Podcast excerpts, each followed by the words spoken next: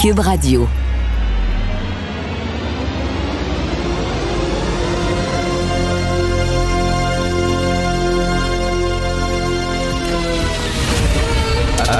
Attention, cette émission est laissée à la discrétion de l'auditeur.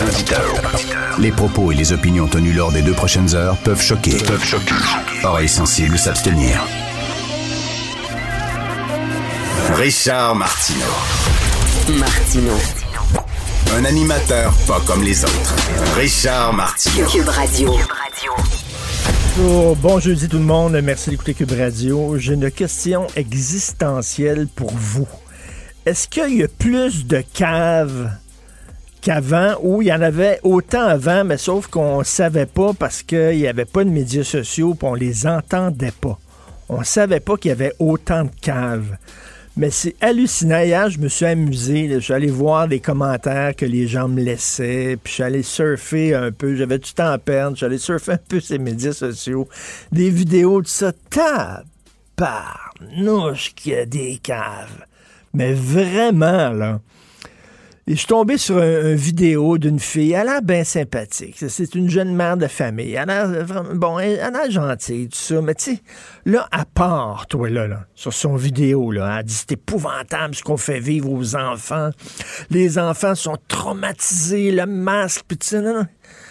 Va, voir dans les cours d'école, à la récréation. Les enfants, ils rigolent, ils ont du fun, ils jouent dans le cours d'école. Mon fils, hier, est allé voir ses amis au parc, ils ont fait du vélo. Ils portent le masque, là, puis ils. Ils sont, pas, ils sont angoissés, stressés parce qu'on leur parle tout le temps de ça. On leur parle de pandémie, puis la télévision est ouverte, puis bon, ça les inquiète. Mais sinon, là, dire, ils jouent ensemble, ils ont du fun, ils portent le masque dans leur classe, puis ils sont pas traumatisés. Là. Dire, on, on porte le masque, c'est tout. là. Arrêtez d'en faire tout un plat. Mais là, écoute, je vais vous lire euh, des, des- des extraits de ce qu'il a dit. Avant de mettre les vaccins dans le corps de nos enfants, peut-on savoir si ces vaccins-là sont OK? Ces vaccins vont entrer dans ta cellule, dans ton ADN. Les vaccins vont rentrer dans ton ADN. Les vaccins vont transformer ton ADN. C'est pas comme ça que ça marche, les vaccins ça rentre pas dans ton ADN, puis ça transforme pas ton ADN. Je m'excuse. Elle dit les, les effets de ces vaccins-là n'ont pas été étudiés. Hum, oui, ils ont été étudiés. Oui, ils ont tout été étudiés, puis ça a tout passé les tests, puis tout ça. Elle dit là, on va mettre ça dans le corps de nos enfants. Euh, les enfants sont pas vaccinés jusqu'à maintenant. On n'est pas rendu là. Puis elle, parle d'un enfant de deux ans. Je pense son enfant a deux ans. Je pense qu'on n'est pas rendu à la vaccination des enfants de deux ans. Elle dit on va mettre ça dans le corps de nos enfants sans savoir si c'est dangereux. C'est pas vrai que c'est égoïste de vouloir vivre. C'est pas vrai qu'on va sacrifier la vie de 90% de la population pour en sauver un petit peu. Puis elle dit maintenant qu'on sait que la COVID tue moins que la grippe, maintenant on nous fait peur avec les variants. C'est une- ça dure, je sais pas, 20 minutes. Ce n'est que des sottises. Que des sottises. Et, euh, tu sais, Winston Churchill disait le meilleur argument contre la démocratie, c'est une conversation de cinq minutes avec l'homme de la rue. C'est ça qu'il disait. Des fois, là, je dis, taboire. Tu sais, je veux croire, à la sagesse de l'homme de la rue. Puis là, vous allez dire, t'es condescendant, t'es méprisant. Non, c'est pas vrai que toutes les opinions s'équivalent. C'est pas vrai. C'est faux. Il y a des gens qui ont des opinions qui sont débiles, qui sont basées sur rien, sur aucune information validée.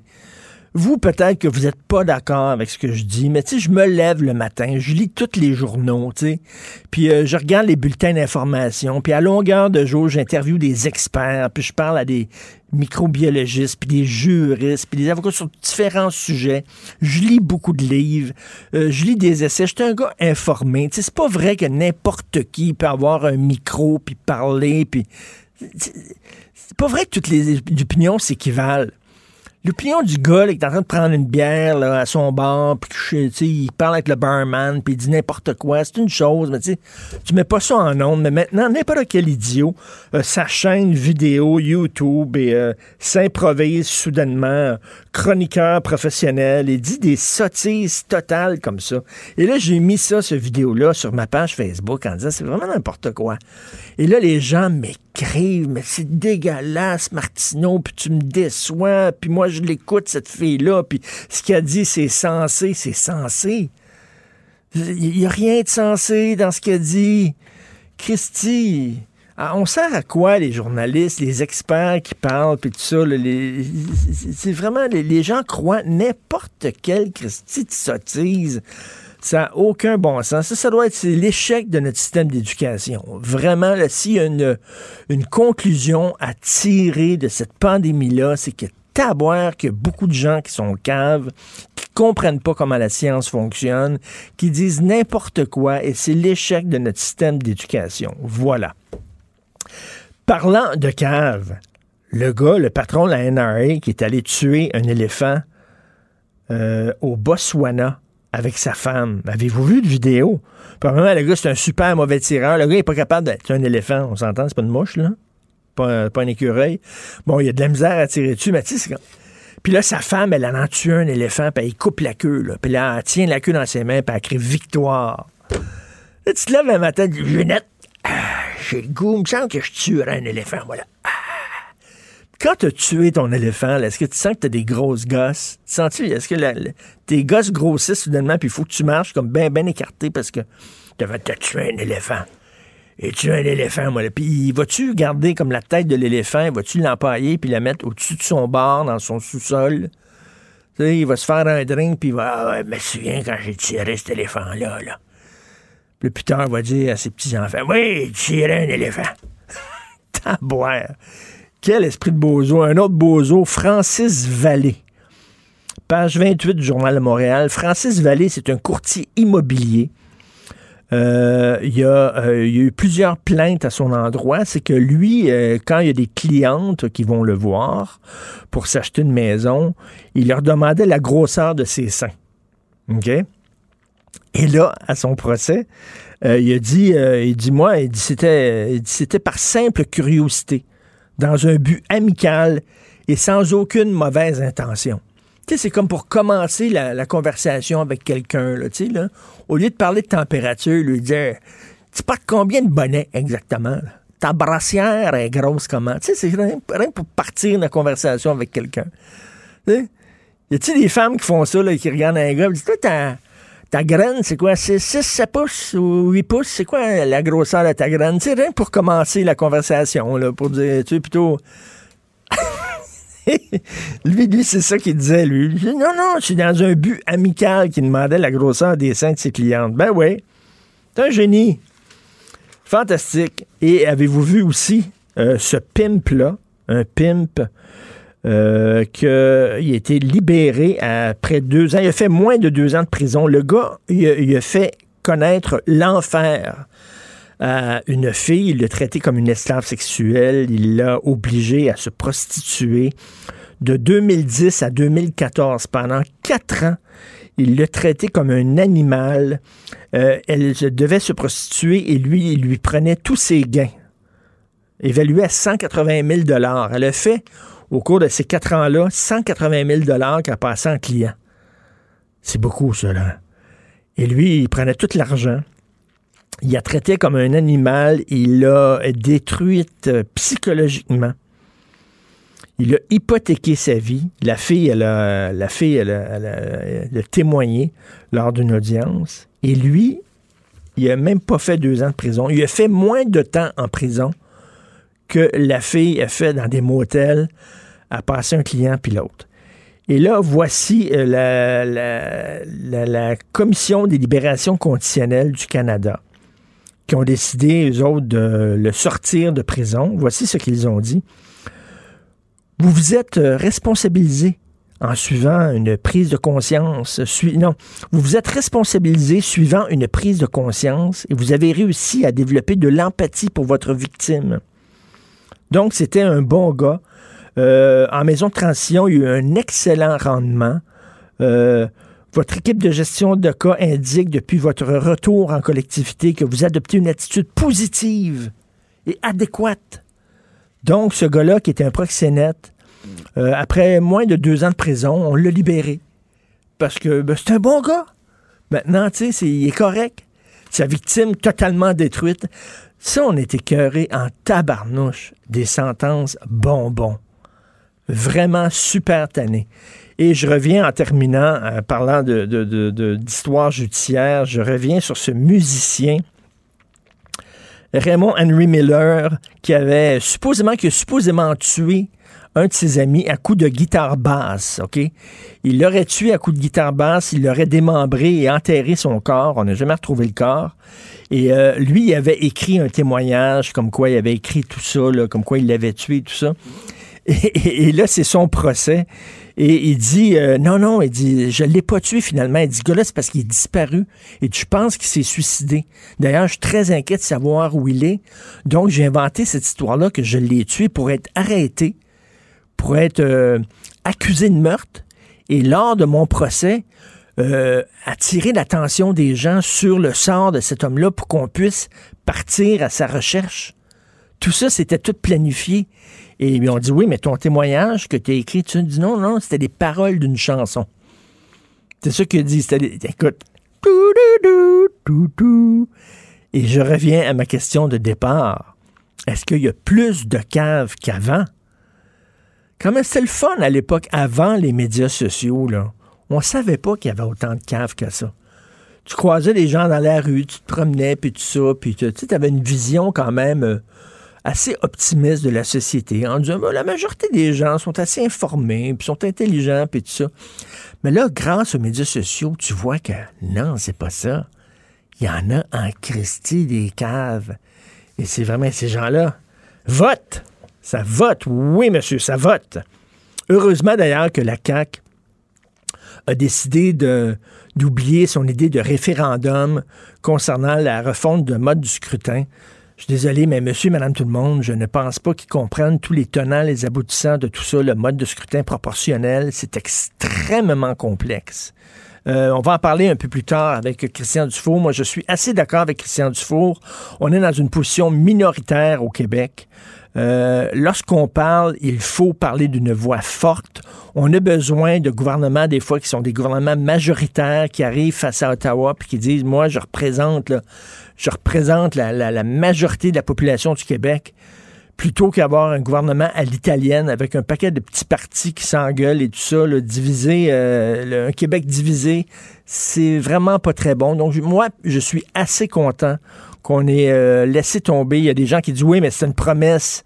Euh, il n'a pas tenu sa promesse. C'était une promesse de la CAQ, c'était une promesse de François Legault de refaire le mode du scrutin. Puis c'est pas moi qui va pleurer là-dessus, parce que de toute façon, je pense pas que ça passionnait énormément les gens. Un référendum sur la réforme du mode du scrutin. Pas sûr que ça aurait été euh, que les gens auraient voté énormément. Vous écoutez Martineau. Joignez-vous à la discussion. Appelez ou textez le 187 Cube Radio 1877 827 2346. Le, le, commentaire de Félix Séguin, un journaliste d'enquête pas comme les autres. Hey Félix, as-tu vu ça, le patron de la NRA qui est allé tuer un éléphant? Ça t'as-tu déjà passé par la tête? Il me semble que je tuerais un éléphant, moi, là, aujourd'hui. oui, j'ai vu. J'ai j'ai semble que j'irais tirer sur un éléphant. Ouais, Ginette, on s'en va au Botswana, là. On va en tirer un. Non, non, ça m'est jamais passé. en plus de ne jamais m'être passé par la tête, cette idée-là, euh, je, la trouve à la base même de cette fameuse chasse sportive-là, parce que c'est un peu ça, c'est la chasse entre guillemets sportive. Ben oui. Je vois pas du tout, du tout, du tout euh, ça correspond à quel but. Pour moi, la, la chasse, il y a une notion euh, de se nourrir, puis de partager le fruit de ta chasse, puis de, de tu, comprends, de, de conserver de la viande, une notion un peu plus primaire de répondre à des besoins primaires. Mais quand tu t'en vas tuer un éléphant, comme tu dis au Botswana, ou euh, trois, euh, trois, trois lions, un tigre, tu poses à côté, puis tu reviens en jet privé, là, pour moi, ça passe pas. Écoute, penses-tu qu'il a fait empailler la tête de l'éléphant, puis être au-dessus de son bar, dans son sous-sol, je sais pas, là, puis il se fait un drink, puis la tête de l'éléphant au-dessus de Bref, je ne comprends. Et sa femme qui a coupé la queue de l'éléphant, le prix de la queue, puis a dit victoire. Ah, c'est un peu disgracieux comme image. un peu. oui, j'ai dû ça. Alors, euh, tu veux nous parler des succès immobiliers d'Éric Salvaille? Ben voilà, hein, à défaut de ne plus euh, avoir tant de succès euh, télévisuel, parce qu'il n'y a, aucun job. En fait, Éric Salvaille, il a la touche hein, avec l'immobilier, nous apprend Martin Jolicoeur. Il vient de faire l'acquisition d'un penthouse de 3 millions de dollars 3 millions de dollars euh, à l'île des Sœurs, là, au sommet d'un complexe de condos euh, de 36 étages.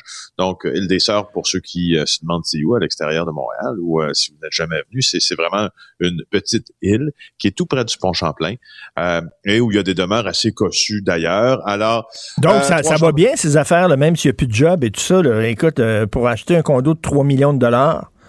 Ben, oui, en fait, il y a du succès en immobilier. Il a fait un profit euh, de 1,6 million de dollars sur une propriété qu'il a euh, achetée et revendue euh, deux ans plus tard à Saint-Lambert. Il l'avait payé 1,2 il a réalisé un profit d'1,6 dessus. C'était exactement au même moment, dans la foulée des accusations d'harcèlement, euh, de séquestration, d'agression sexuelle qui avaient été déposées pour lui, contre lui. Mais tu te rappelles, euh, il a été acquitté, de toutes ces accusations. Par contre, il semble qu'il reste des litiges, en tout cas, ce qui rentre dans ma boîte de courriel une fois par semaine pendant que euh, M. Salveille fait, la, fait de bonnes affaires en immobilier. Il reste toujours des litiges avec des gens qui affirment ne pas avoir été payés par sa compagnie de production quand la grande tempête est arrivée euh, dans la vie d'Éric Salvaille et de ses présumées victimes. Bon, écoute, euh, c'est une nouvelle carrière, donc, euh, en immobilier pour Éric Salvaire. D'ailleurs, parlant d'immobilier, ça fait... Je suis pas sûr, Richard, Richard, je suis pas sûr qu'il vendrait... Je suis pas sûr qu'Éric Salvaire vendrait à Yves Poirier, genre. pour mémoire, euh, Yves l'a pourchassé pas mal, Éric Salvaire. Et j'espère que changer aussi, je sais pas, quand il fait visiter ses condos à d'éventuels acheteurs, j'espère que changer sa façon d'entrer en relation avec les gens. Éric Salvaire, est-ce que tu as vu le courtier immobilier? C'est dans le journal de Montréal qu'il y a des plaintes contre lui, une douzaine de plaintes parce qu'il demandait à ses clientes la grosseur de leur sein. J'ai vu ça, c'est incroyable. Et lui, il dit oui, mais c'est par curiosité personnelle. Ben il dit c'est une conversation amicale. Moi, je fais régulièrement ça. Tu sais, quand tu commences à, tu rencontres quelqu'un, puis pour établir une relation, moi, je demande tout le temps, c'est quoi ta grosseur de bonnet de brossière? Tout le temps. Là. Ouais, c'est ça. Tu sais, puis t'apprends. Il y a des cours, hein, tu sais, quand tu apprends, euh, quand tu es au secondaire, puis euh, tu fais des défis euh, de, de joute orale, hein, il me semble qu'on t'apprend ça, au cégep, quand tu fais des, ben, la première chose hein, pour matière, c'est de parler des seins des gens, ben des organes génitaux. Tu sais, c'est comme ça qu'on établit un rapport intéressant avec notre interlocuteur. oui. Écoute, parlant d'immobilier, donc, la déclaration de François Legault, comme quoi on peut trouver des loyers à 500 dollars, 600 dollars à Montréal, ça fait beaucoup jaser. Ben oui, Geneviève Lajoie dans le journal de Montréal ce matin, qui évidemment, comme euh, comme la majorité de nos collègues, nos compétiteurs aussi, a fait l'exercice parce que ces fameuses questions-là, puis ça, c'est la question de euh, Manon Massé à François Legault. Hier, rappelons-le, là, elle pose la question. On lui demande combien ça coûte un logement à Montréal. Et puis François Legault répond que ça commence à 5 ou 600 dollars. Ça, tu sais, comme moi, Richard, c'est une question, mais c'est bien plus un piège qu'une question. Euh, et mais tu te souviens, avant, avant, c'était combien ça coûte une pinte de lait? On demandait tout le temps ça, une livre de beurre. on demandait toujours ça, aux politiciens pour savoir si c'était des gens qui étaient déconnectés de la vie de tous les jours ou pas. Combien ça coûte un ticket de métro, d'autobus. Bon. Alors, donc, c'est vrai qu'à Montréal, pour 500 dollars, t'as pas grand-chose. Ben non, en fait, euh, tout ce qui a été trouvé là, c'est c'est euh, vraiment. Il y en a un dans, dans Villeray, euh, Saint-Michel, parc extension, 585 dollars par mois, un, un et demi. Donc un et demi là, c'est un studio là. T'as pas de chambre fermée au fond. Tu dors à côté de la cuisine, tu sais. Tu ben dors à côté de la salle à dîner. Euh, euh, 595 par mois dans Rosemont, la petite patrie, un, un et demi. Euh, encore une fois, là, tu couches dans la cuisine. Alors, euh, c'est ça, je voulais juste euh, ben oui, mais, ben, ça, ça, ça, sans parler du prix des maisons. L'année dernière, je, je, je, magasinais une maison. Écoute, j'ai vu des trous là, avec qui, qui étaient vendus à des, à des prix de fou complètement débile. Donc, mais cela dit, lorsqu'on se compare à d'autres villes, ça coûte quand même moins cher vivre à Montréal, par exemple, qu'à Toronto. C'est quand même, il faut, euh, il faut le dire. Écoute, tu veux... Oui, c'est vrai. Oui, tout à fait. Alors, euh, les formations en éthique sont pas très populaires auprès des maires du Québec. Hein? Deux nouvelles de notre bureau d'enquête dont on va te parler en fin de conversation. Effectivement, euh, mais mon collègue Jean-Luc Lavallée du bureau d'enquête, notre notre verte recrue du bureau d'enquête, mais un journaliste qui a de l'expérience, ça fait longtemps qu'il fait ça, euh, a appris là euh, qu'on a identifié euh, des maires et des conseillers fautifs dans 34 municipalités. Fautifs pourquoi? Parce qu'ils n'ont pas suivi la fameuse formation en éthique qui est obligatoire. Hein? C'est pas c'est pas un gag cette formation là. Puis écoute, tu feras ça. tu feras ça en temps perdu là si tu as le temps. Non, c'est alors une municipalité sur trois parmi celles qui ont été vérifiées par la Commission municipale du Québec euh, compte au moins un élu qui n'a pas suivi la formation. Euh, en tout et pour tout, là, il y en a 65 qui ont omis de la suivre. Puis dans les faits, ben, il y en a probablement plus que ça parce que c'est c'est un peu euh, au fond, ça a été réalisé auprès, c'est un audit de conformité, mais ça a été réalisé auprès de 100 municipalités. Mais le Québec compte euh, 1100 municipalités. Donc, tu vois, eh si, on fait le calcul, c'est pas très populaire. Non, non, euh, les formations en éthique, pas très populaires. Et tu veux parler de la celle qui a succédé à Mme Oshud, le Chud. On se souvient, Michael Jean, lorsqu'elle était à la tête de l'organisation de la francophonie internationale, elle euh, voulait tout rénover son appartement, puis elle se plaignait qu'il manquait de Chud, mais celle qui lui a succédé elle était dépensière elle aussi, hein? Ben c'est ça, puis on tentait de faire euh, tabula rasa, là, puis que, on, comme, euh, comme on dit au Québec, partir ça, c'est un autre nom, euh, et, euh, et, faire en sorte que les fameuses dépenses somptueuses ne soient plus l'apanage de, de, de l'OIF, puis qu'on laisse ça à d'autres. Ben, Alexandre Biard qui suit, mais de très près. D'ailleurs, c'est Alexandre Biard qui est un peu à l'origine hein, du scandale de l'eau chaude. Euh, suit ça de très près. Il nous dit que le bal des dépenses continue. C'est dans le journal aujourd'hui. Alors, euh, la successeur de Madame Michael Jean, euh, qui est Louise Mouchikiwabo. Euh, elle a euh, dépensé près de 120 000 dollars pour s'installer dans son nouvel appartement de fonction, dont le loyer lui-même est 18 000 dollars par mois. Elle a été élue en 2008. 18 000 dollars par mois. Ouais, 18 000 dollars par mois. Ben, c'est des appartements de fonction. Hein, ils reçoivent euh, le dictateur de tel pays euh, africain. Là, puis là, ça discute de francophonie en mangeant des petits fours, en buvant du champagne et tout ça. C'est très important. Là. Alexandre nous disait dans nos dans nos conversations comme ça à bâton rompu que pour euh, pour certaines pour certains despotes africains, justement, l'OIF était d'une importance euh, capitale ben parce que c'est ce qui permettait justement les rencontres autour des petits fours à Paris. Alors, tu vois, c'était cette, euh, cette impression-là d'être... Tu te souviens, de... Michael Jean, elle avait un piano à queue et elle disait, oui, mais c'est très important euh, après, après notre petit repas comme ça, on est autour du piano et puis on chante et tout ça.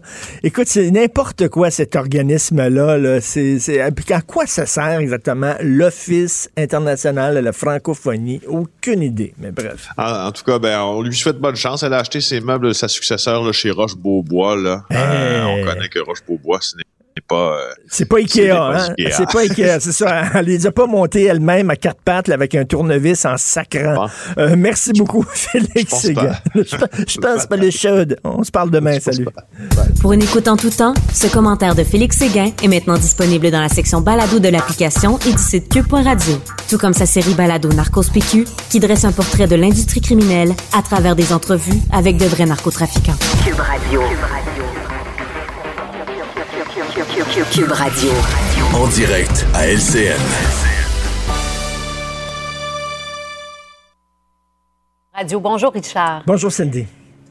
Tu veux revenir d'abord sur le décès de cette femme. Hein? Ça nous a tous euh, bouleversés, décédée d'une thrombose après sa dose euh, du vaccin Oui, tout à fait, mais je veux vraiment euh, revenir sur les propos de la famille de cette femme-là. Je pense mm. qu'ils ont été, ils ont fait preuve d'énormément de hein? sagesse, ah de dignité. De... Ah, oui. Écoute, la, plupart des gens, je crois, si ma conjointe était morte d'une thrombose après avoir eu un vaccin, j'aurais eu probablement une réaction épidermique, colérique il y a beaucoup de gens qui auraient dit, ben voyons donc, comment ça se fait qu'on permet ce vaccin-là ici? Il a été interdit au Danemark et euh, tout ça, tu sais. Les gens, non, la famille de cette dame-là ont réagi avec beaucoup de dignité en disant, écoutez, euh, elle était malchanceuse, malheureusement, il faut continuer à aller se faire vacciner. Donc, tu sais, c'est pas, c'est pas un réflexe de colère qui est sorti. Ils ont vraiment calmé la population.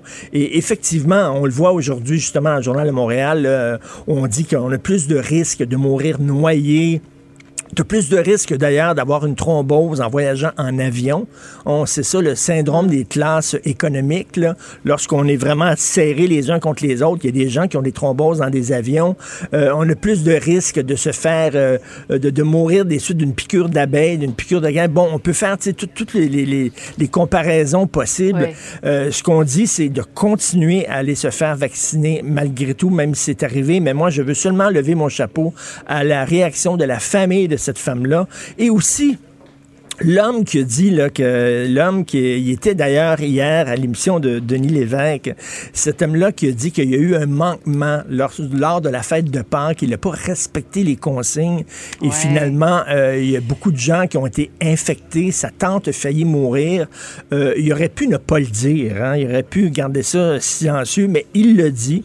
Puis je pense qu'il y a beaucoup de gens qui ont peut-être eu des manquements au cours de la dernière année. Ça fait 13 mois qu'on est hmm. là-dedans. On n'a pas toujours ben été oui, ben comme on dit. Là. Lui, il dit, écoutez, euh, j'ai baissé les bras, j'ai baissé la garde et c'est hmm. extrêmement dangereux. Donc, c'est très important de respecter les consignes. Et ce genre de témoignages-là, je pense, c'est des témoignages qui sont constructifs et qui nous aident beaucoup. Plus fort que n'importe quel pub. Hein. Moi, oui, tout à comme fait. ça que je l'ai vu tout aussi. À fait. Le sujet euh, d'actualité, euh, j'entendais encore à l'Assemblée nationale tantôt, c'est le coût des logements après euh, l'épicerie à 75 par semaine pour une famille de M. Couillard. M. Couillard et M. Legault, qui, bon, qui pensait qu'un logement peut-être à Montréal entre 500 et 600 Il y en a des logements. Moi, j'en Ben, vois beaucoup au centre-ville où on est dans notre coin, là. Richard, il y en a. J'en ai trouvé un, moi, à 350 sont par pas à ce mois. prix-là. 350 OK. par mois, regarde ça. C'est un, c'est un loft. Ouais, c'est un ça, là, exactement. Il n'y a pas de. Non, mais vraiment, là, effectivement, 500 dollars par mois au- euh, à Montréal. Cela dit, lorsqu'on se compare, on se console, c'est des- c'est beaucoup plus euh, dispendieux vivre à Vancouver, vivre à Toronto, dans d'autres Ah, grosses oui, villes. Quand même, Montréal est quand même beaucoup plus. euh, c'est moins cher, mais reste qu'effectivement, c'est cher. Et pour moi, c'est des un, un, un, le symbole. Je sais pas si on parle de crise du logement, je sais pas, mais en tout cas, il y a un problème avec le logement. Et le symbole pour moi, c'est Griffintown. Écoute, on avait un quartier qu'on aurait pu, là, on aurait pu créer dans ce quartier-là, là, le quartier idéal, le quartier de rêve. Imaginez la ville de demain. Et Griffintown, tout ce que c'est, c'est une tour à condo face à une tour à condo, face à une autre tour à condo. Je te dis, là, vraiment, Cindy, tu es sur le balcon, tu prends ton café et tu peux sauter sur le balcon de la tour d'en face. Littéralement, il n'y a pas de parc, il n'y a pas d'école. On a créé un quartier complet. Pourquoi? Pour des jeunes professionnels sans enfants, dans la vingtaine, dans la trentaine, qui ont beaucoup d'argent. On n'a pas pensé du tout à avoir une habitation mixte dans ce quartier-là. Et Montréal, ça devient vraiment condoville. là. Essayez d'avoir un logement avec des enfants, tout ça, là, un 4, un 5. euh, à Ah, trois chambres, là, oublie ça. c'est fou, oublie ça, faut absolument aller en banlieue. Et là, on parle pas du prix des maisons qui est complètement flyé. Euh, il y a à peu près un an, je magasinais une maison, j'ai vu des trous, c'est des- épouvantable et on demandait des, des prix de fou. Donc, effectivement, il y a un problème à Montréal. 500 dollars par mois. Je sais pas exactement c'est où euh, il a vu ça, M. Legault, mais je pense que ça va le suivre quand même pendant quelques mois, cette C'est ça, non, c'est ça. C'était pas de la mauvaise foi, Non. mais euh, clairement, là. Il y avait des lunettes, il y, a- dans le il y avait des lunettes très, très roses, mettons. Ça va le suivre un petit Tout peu, à comme fait. tu dis. Ça rebondit déjà encore ce matin à Québec. Merci. Bonne émission, Bonne journée. Richard. Merci. Ben oui, on le sait. Martineau, ça n'a pas de bon sens comme il est bon. Vous écoutez Martineau, Cube Radio. Alors, on le su, il n'y aurait pas de, finalement de référendum sur la réforme de mode du scrutin. C'était pourtant une promesse de la CAQ, mais finalement, on a décidé euh, de ne pas faire de, de pas aller en, référendum. Et moi, j'avoue que j'ai poussé un certain soupir de soulagement. Euh, on va en parler avec Christian Dufour, vous connaissez bien, politologue, mais euh, qui a écrit surtout un livre extrêmement important concernant le scrutin proportionnel, le pouvoir québécois menacé. Christian, bonjour. Bonjour Richard. Est-ce que est-ce que tu as poussé un soupir de soulagement? Premièrement, là, en toi puis moi, c'est un sujet extrêmement complexe, hein, les, les, les, la réforme du mode de scrutin. Je pense pas que, et là, je veux pas être condescendant et méprisant, mais je pense pas que monsieur et madame tout le monde était apte à, à mesurer tous les tenants et les aboutissants de ça. Là. Euh, oui, les, gens ont leur vie à, vivre. Puis je dirais que beaucoup d'intellectuels, euh, d'ailleurs, ont une vision très superficielle de ce dossier-là aussi. Là. Moi, je dirais pas que c'est juste le monde ordinaire. Ça intéresse pas vraiment euh, la population. Et puis c'est vrai que dans le contexte actuel de la pandémie, ça aurait été surréaliste, c'est le moins qu'on puisse dire, que le gouvernement se mette à, focaliser sur ce dossier-là dans les prochaines semaines. Donc moi, je pleurerai pas. Cela dit, est-ce que c'est enterré à jamais? Tu sais, commencer en politique, hein, il n'y a jamais rien qui est totalement enterré à jamais. Puis François Legault, des fois, peut être euh, euh, imprévisible, euh, mais j'ai l'impression que beaucoup de monde trouve que c'est mort. Et puis c'est une bonne chose que ça, soit mort, je, crois. Mais tu sais, la proportionnelle, c'est tentant, quand, tu te dis, hey, mon vote va être, finalement, va, va, il va compter, je, veux, je, vais me reconnaître dans le résultat des élections parce que, bon, moi, je vote pour un petit parti, et bien, on va, chaque vote va compter. Bon, il y, y, a un côté tentant et séduisant à la proportionnelle. À, première vue, comment être contre ça? Ben ah, c'est sûr. Euh, mais dès que tu fouilles un peu, tu sais, l'enfer est, pavé euh, de bonnes euh, intentions. C'est pas vrai que d'un côté, on a ceux qui proposaient la proportionnelle pour des motifs nobles, hein, les intellectuels qui connaissent euh, le bien du peuple. Puis de l'autre côté, tu as des méchants députés un peu colons qui s'occupent juste de leur réélection. Euh, c'est pas vrai, ça.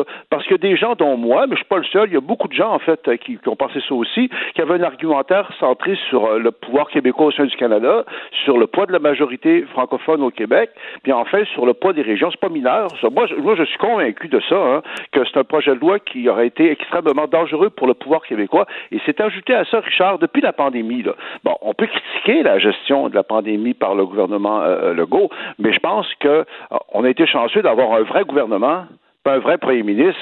Hmm. comprends? Et, dans ce sens-là, on, a vu les avantages du système actuel. Et en plus de ça, c'est ajouté depuis euh, un an, c'est que le projet de la réforme du mode scrutin, pour beaucoup de monde, c'est devenu le prétexte pour faire autre chose. Pour la gang de Québec solidaire, c'est devenu beaucoup un projet, en fait, porté par Québec solidaire, puis euh, qui vise une réingénierie euh, supposément progressiste de notre société. à l'automne dernier, il y a eu des débats, en fait, en Chambre sur l'adoption du principe du projet de loi. Et ce qui ressortait clairement, c'est qu'on a moins parler de la réforme du mode de scrutin que de mesures coercitive, obligatoire pour assurer la parité homme-femme, pour assurer la représentation des minorités, des autochtones, des minorités culturelles. On était rendu dans autre chose, à des années-lumière de ce dont est porteuse la CAQ. Tu comprends On était plus dans mmh, mmh. Donc, euh, moi, je trouve que euh, euh, François Legault, s'est fait avoir là-dedans, en fait.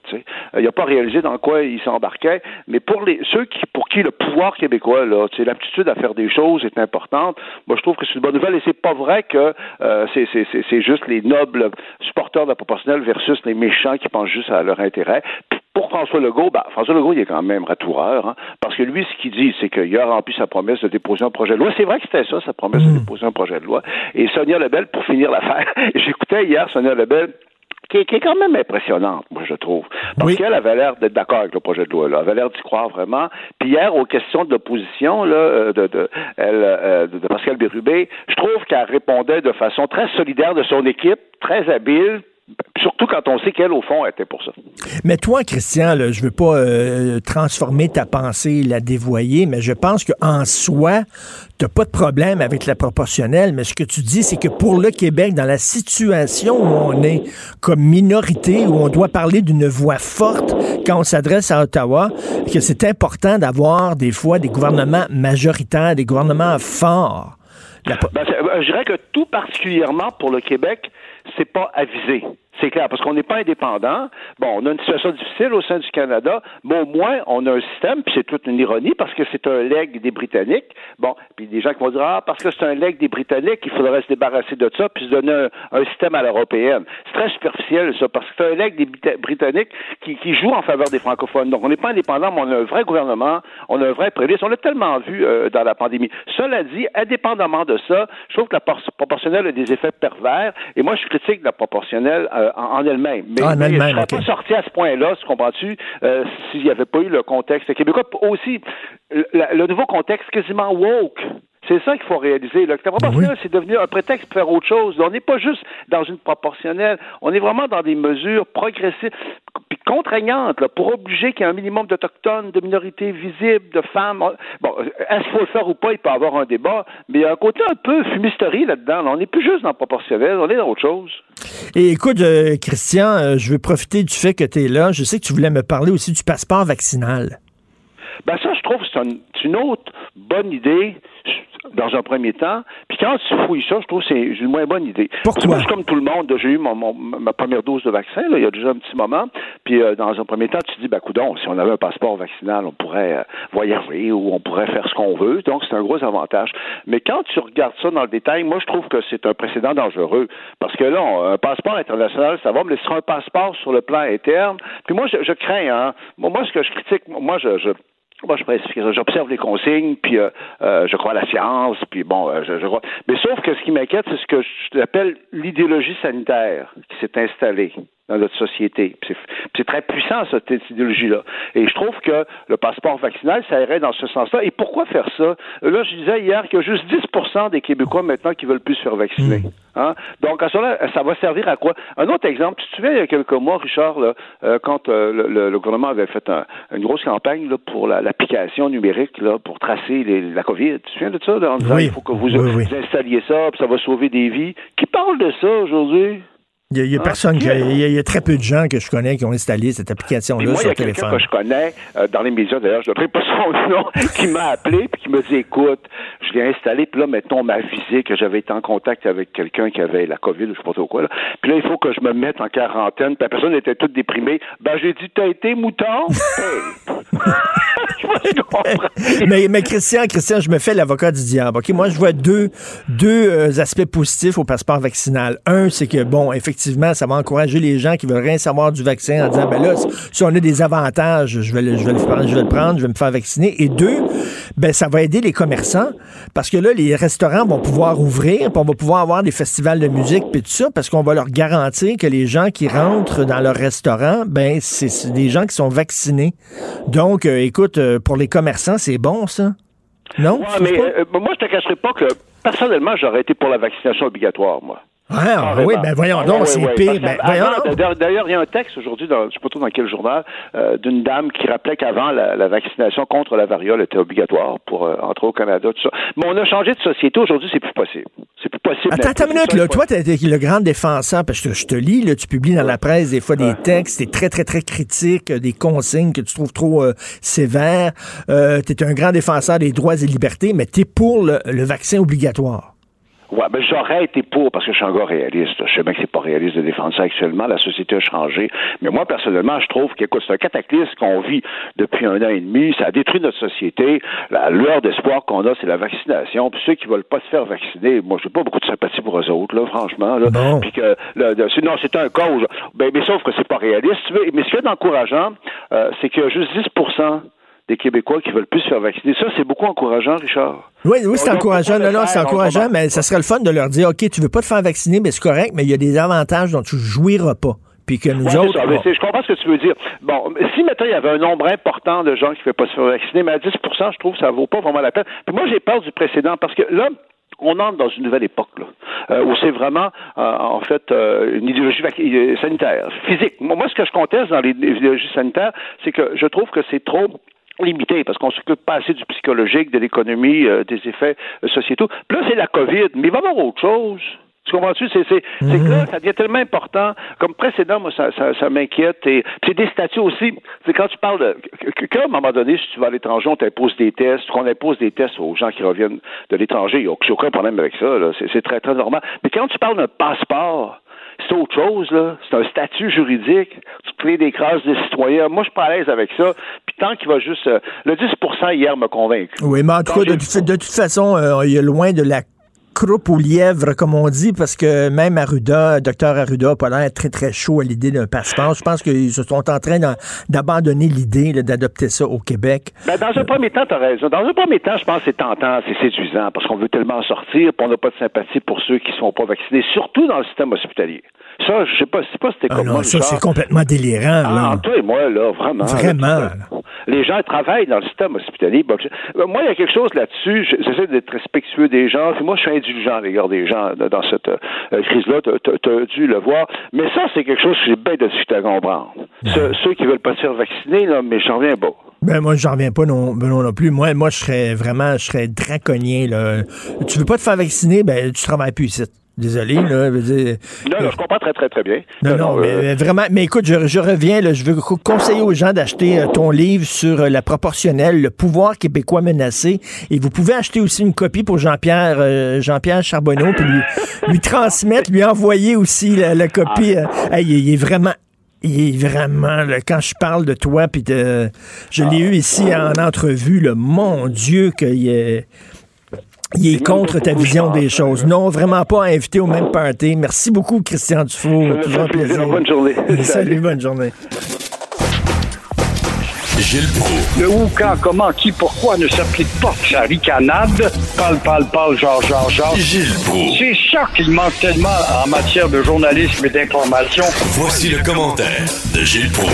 Gilles Proux, vous qui aimez tellement la langue française, qui défendez toujours la langue française, vous devrez tellement... Je suis sûr que vous êtes extrêmement heureux qu'il y a un organisme comme euh, l'Organisation internationale de la francophonie qui existe. Hein? Il me semble qu'on se sent mieux en tant que francophone. On se sent protégé. 54 États pour faire la promotion de cette langue qui doit devenir, qui est universelle. Es-tu capable de me trouver, toi, dans le monde, où est-ce que la francophonie a fait, c'est de la francophonie, a fait des progrès? Alors oui, si on parlait de l'inutile organisation Ben oui. de la francophonie, dont le Canada et le Québec payent annuellement à leurs deux 30 millions de dollars, il y a 54 États là-dedans. Chacun y met sa petite contribution dépendant de sa taille. Et encore une fois, la bonne dame qui a succédé à la moins bonne dame, Madame Gaspilleuse, Michael Jean, la bonne dame nouvelle est Louise Musvikiwabo. Elle est aussi moins bonne dame puisque elle n'aime que les meubles Roche-Beaubois. Ben oui. Allé chez Roche-Beaubois. Non, mais je m'excuse, Gilles. quand on reçoit des dictateurs de pays africains, il faut, faut savoir, il faut avoir un beau, beau sofa. Là. On peut pas les recevoir sur du Ikea. Ça prend du roche Il y a des, des derrières plus larges que d'autres. Eh oui. Ça prend donc des fauteuils Roche-Beaubois. Mais encore, il y en avait déjà. La moins bonne, Madame Michael, avait déjà laissé des, des meubles Roche-Beaubois. Ça ne satisfaisait pas. Où est ton mandat de faire la promotion et de faire rayonner le français? C'est ça qui est, ma chère bonne dame. Alors, pas satisfaite, Madame va meubler plus que Madame Michael Jean. En voilà des bonnes dames. Chez Roche-Beaubois, elle dépense 66 000 dollars pour d'autres meubles Roche-Beaubois. Et vogue la galère avec ces bonnes dames qui n'ont rien, rien, rien, rien, rien fait pour la francophonie qui euh, se meurt en passant. Alors, en un mot, plus ça change, plus c'est pareil, et continuons de niaiser et d'endurer tout ça. Roche-Beaubois, quand je passe devant un magasin Roche-Beaubois, je regarde pas dans la vitrine parce que je pense que c'est 5 piastres pour regarder dans la vitrine de Roche-Beaubois. C'est- Euh, Rue du président Kennedy, hein? Oui, oui, c'est tellement cher, les meubles, ça n'a pas de maudit bon sens. Et là, on, regarde, on regarde les pays qui sont membres de cette organisation-là. là. Il, y a, il il y plein de pays, c'est même pas des démocraties. Là. Quel, est, quel est le lien entre ces gens-là? Le seul lien, c'est que ça parle français, puis il y a même des pays là-dedans, là, où c'est pas des pays francophones. Ben, Absolument non, pas. ben là. non. La Roumanie, ça- la, la Roumanie qui est rentrée là-dedans, on, on leur paye un cadeau quand tu lèves la main parce qu'il y a des pays, en tout cas, il y a, une portion de francophonisable. Le Vietnam, qui est un pays français qui s'est détaché pour se mettre la tête dans la gueule des Américains qui ont combattu, et euh, voilà qu'on veut adhérer. Mais on sacré dehors la langue d'administration qui était le français, mais vous nous donnez quoi des champs? On va vous donner un hôpital, on va vous payer un chemin, et puis vous tâcherez de faire un petit peu de promotion.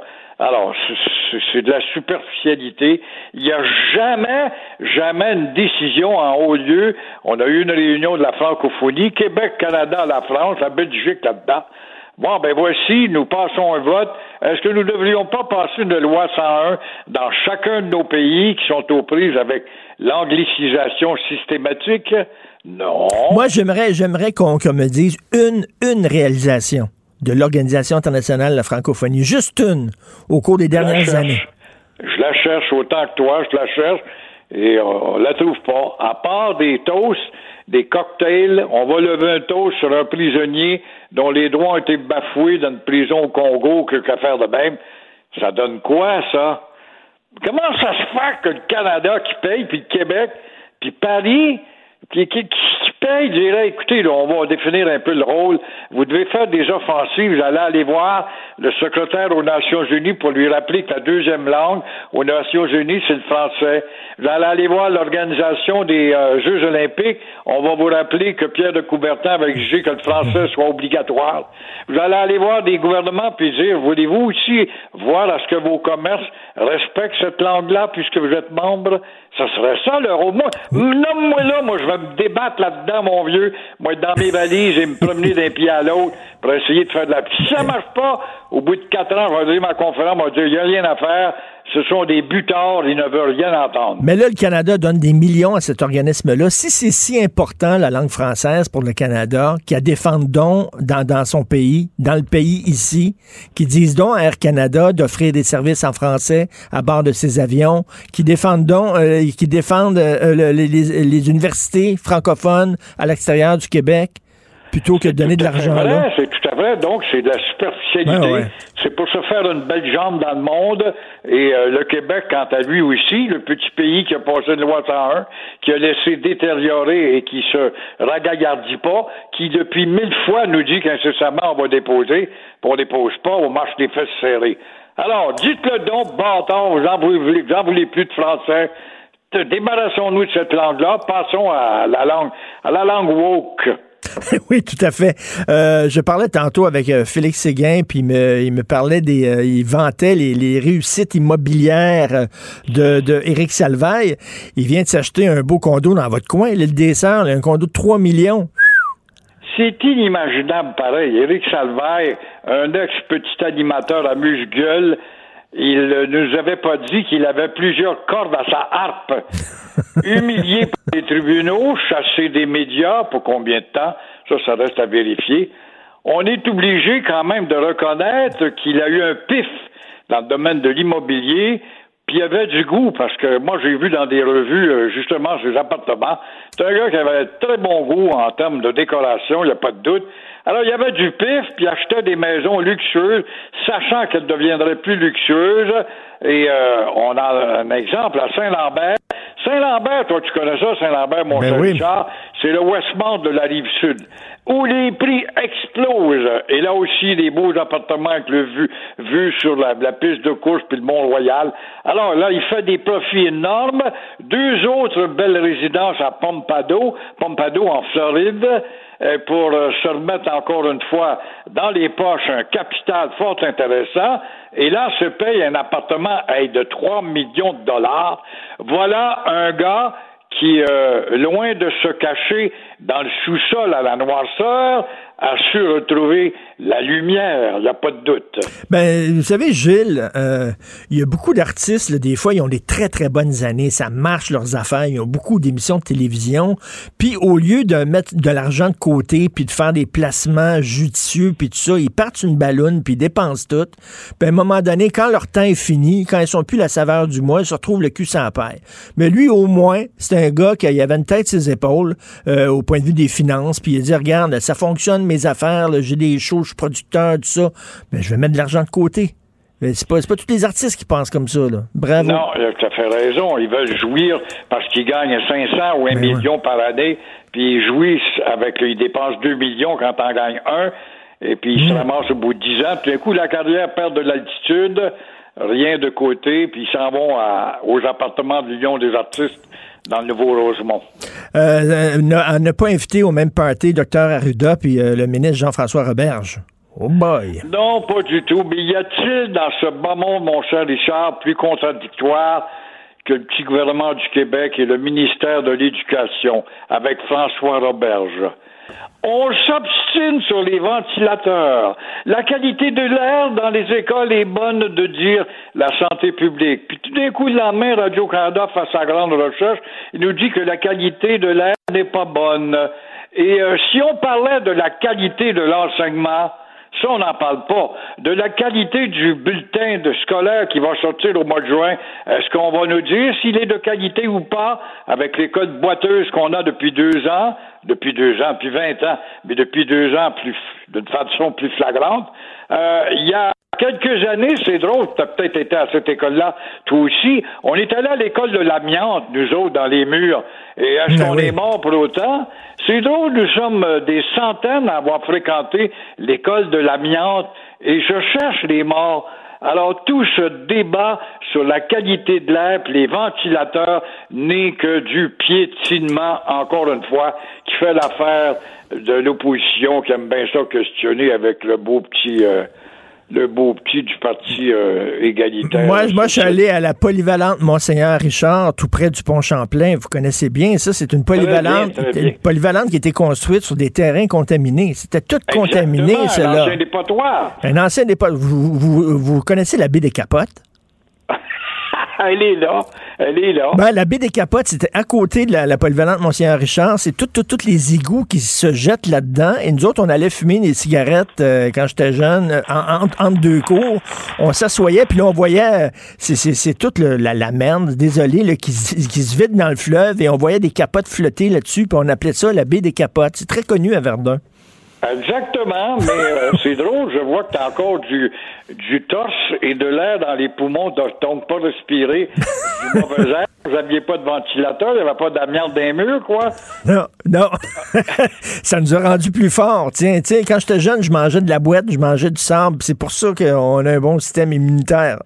T'as raison, un chien de gueule est plus fort qu'un chien de race, ne l'oublions pas. Aujourd'hui, il y a un enfant là, qui mange un petit peu de boîte. Là, là, il y a trois mères qui arrivent là, avec du purel, puis on y lave la bouche, Christy, puis on y lave les doigts, puis on le trempe dans le purel au complet. Là. On consulte un psychiatre, un psychologue, puis on rentre beaucoup de hog là-dedans, et ainsi va la galère qui n'avance pas. C'est ça le Québec d'aujourd'hui. Bon, bon, on irait prendre, un- on, on prendrait un petit verre à côté de la baie des Capotes, vous puis moi, une fois. Bonjour. Faudra y aller le matin de Pâques pour euh, ramasser ton verre d'eau purifié le matin de Pâques. C'est vrai, l'autre Pâques. Bonne journée, Gilles. OK, au revoir. Si c'est vrai qu'on aime autant qu'on déteste, Martineau, C'est sûrement l'animateur le plus aimé au Québec.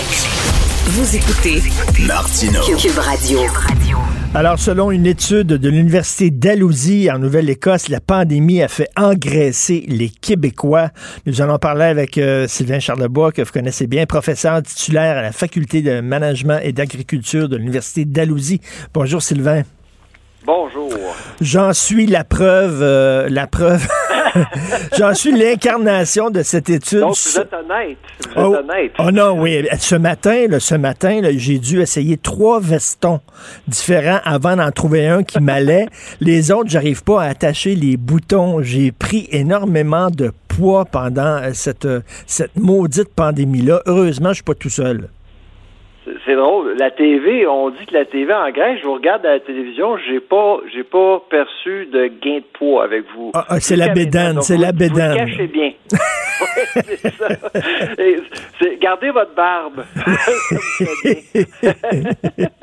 mais mais c'est. Ouais, en effet, la pandémie a hypothéqué notre santé, je pense. Euh, au Québec, euh, il y, a, il y a un scénario qui préoccupe davantage par rapport aux autres provinces, c'est les jeunes. La génération Z, euh, les millénaux, euh, tout le monde en bas de 40 ans, là, 55% 55% ont pris poids indésirable. Là, je, je, je veux euh, mettre de l'emphase sur le mot indésirable parce que, vous savez, Richard, gagner du poids avec l'âge, c'est normal. C'est la recherche nous le dit. Ben oui.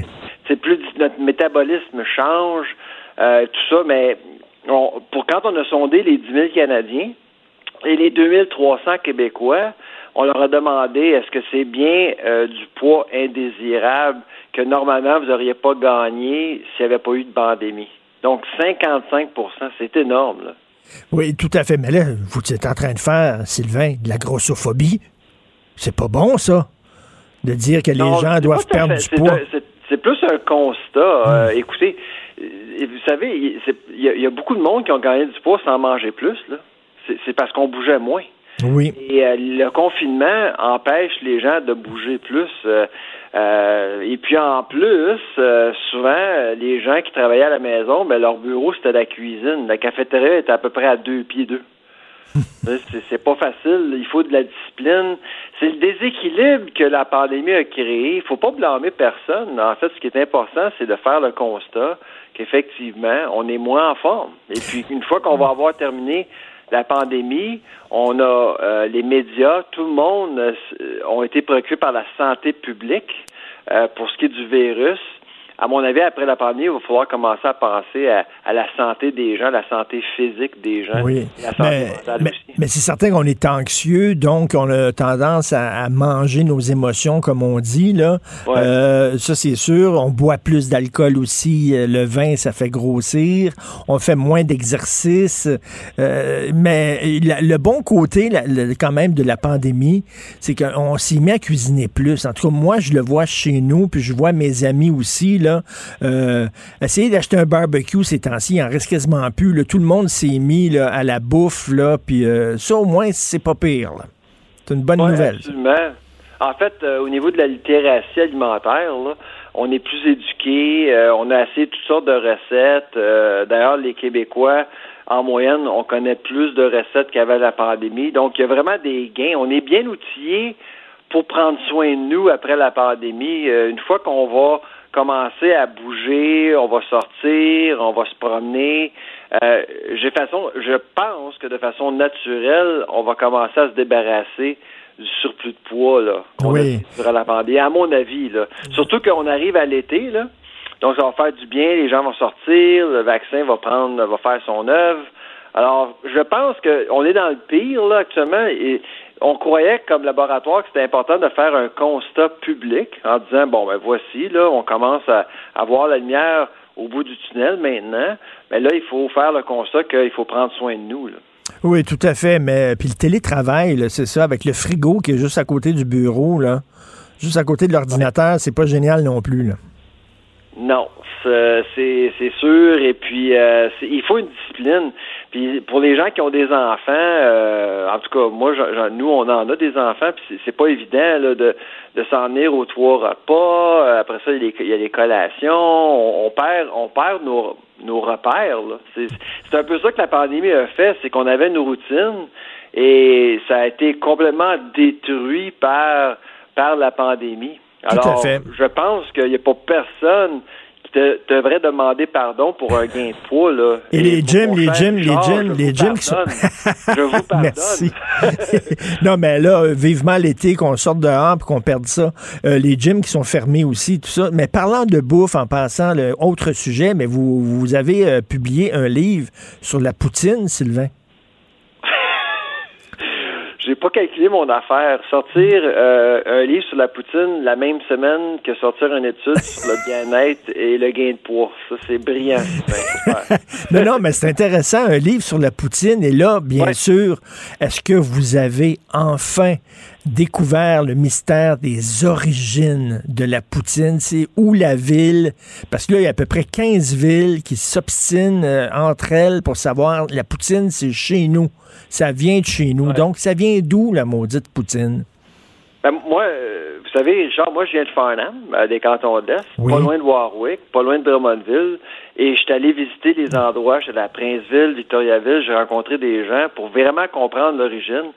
Et puis, euh, puis il y a beaucoup de monde qui ont qui m'ont contacté parce qu'ils savaient que j'écrivais un livre sur la poutine. On me vendait leur histoire, etc. Puis il y a vraiment deux théories qui qui qui euh, qui, euh, qui m'ont qui ont en fait qui, m'ont préoccupé là, qui m'ont euh, intéressé, c'est la théorie de Warwick et de Drummondville, puis les deux vraiment ont contribué à la création de la poutine. Fernand Lachance en 57, ça a été le premier à inscrire sur son menu le mot poutine, mais Monsieur Lachance n'aimait pas la sauce. C'est sa femme en 62 qui a décidé de créer une sauce et s'était vendue à côté. En 64. Ah, oui. Et, c'est en 64, en 1964, à Drummondville, le propriétaire du roi Giuseppe, euh, Jean-Paul Leroy, qui était saucier de formation, il a fait ses cours à Montréal.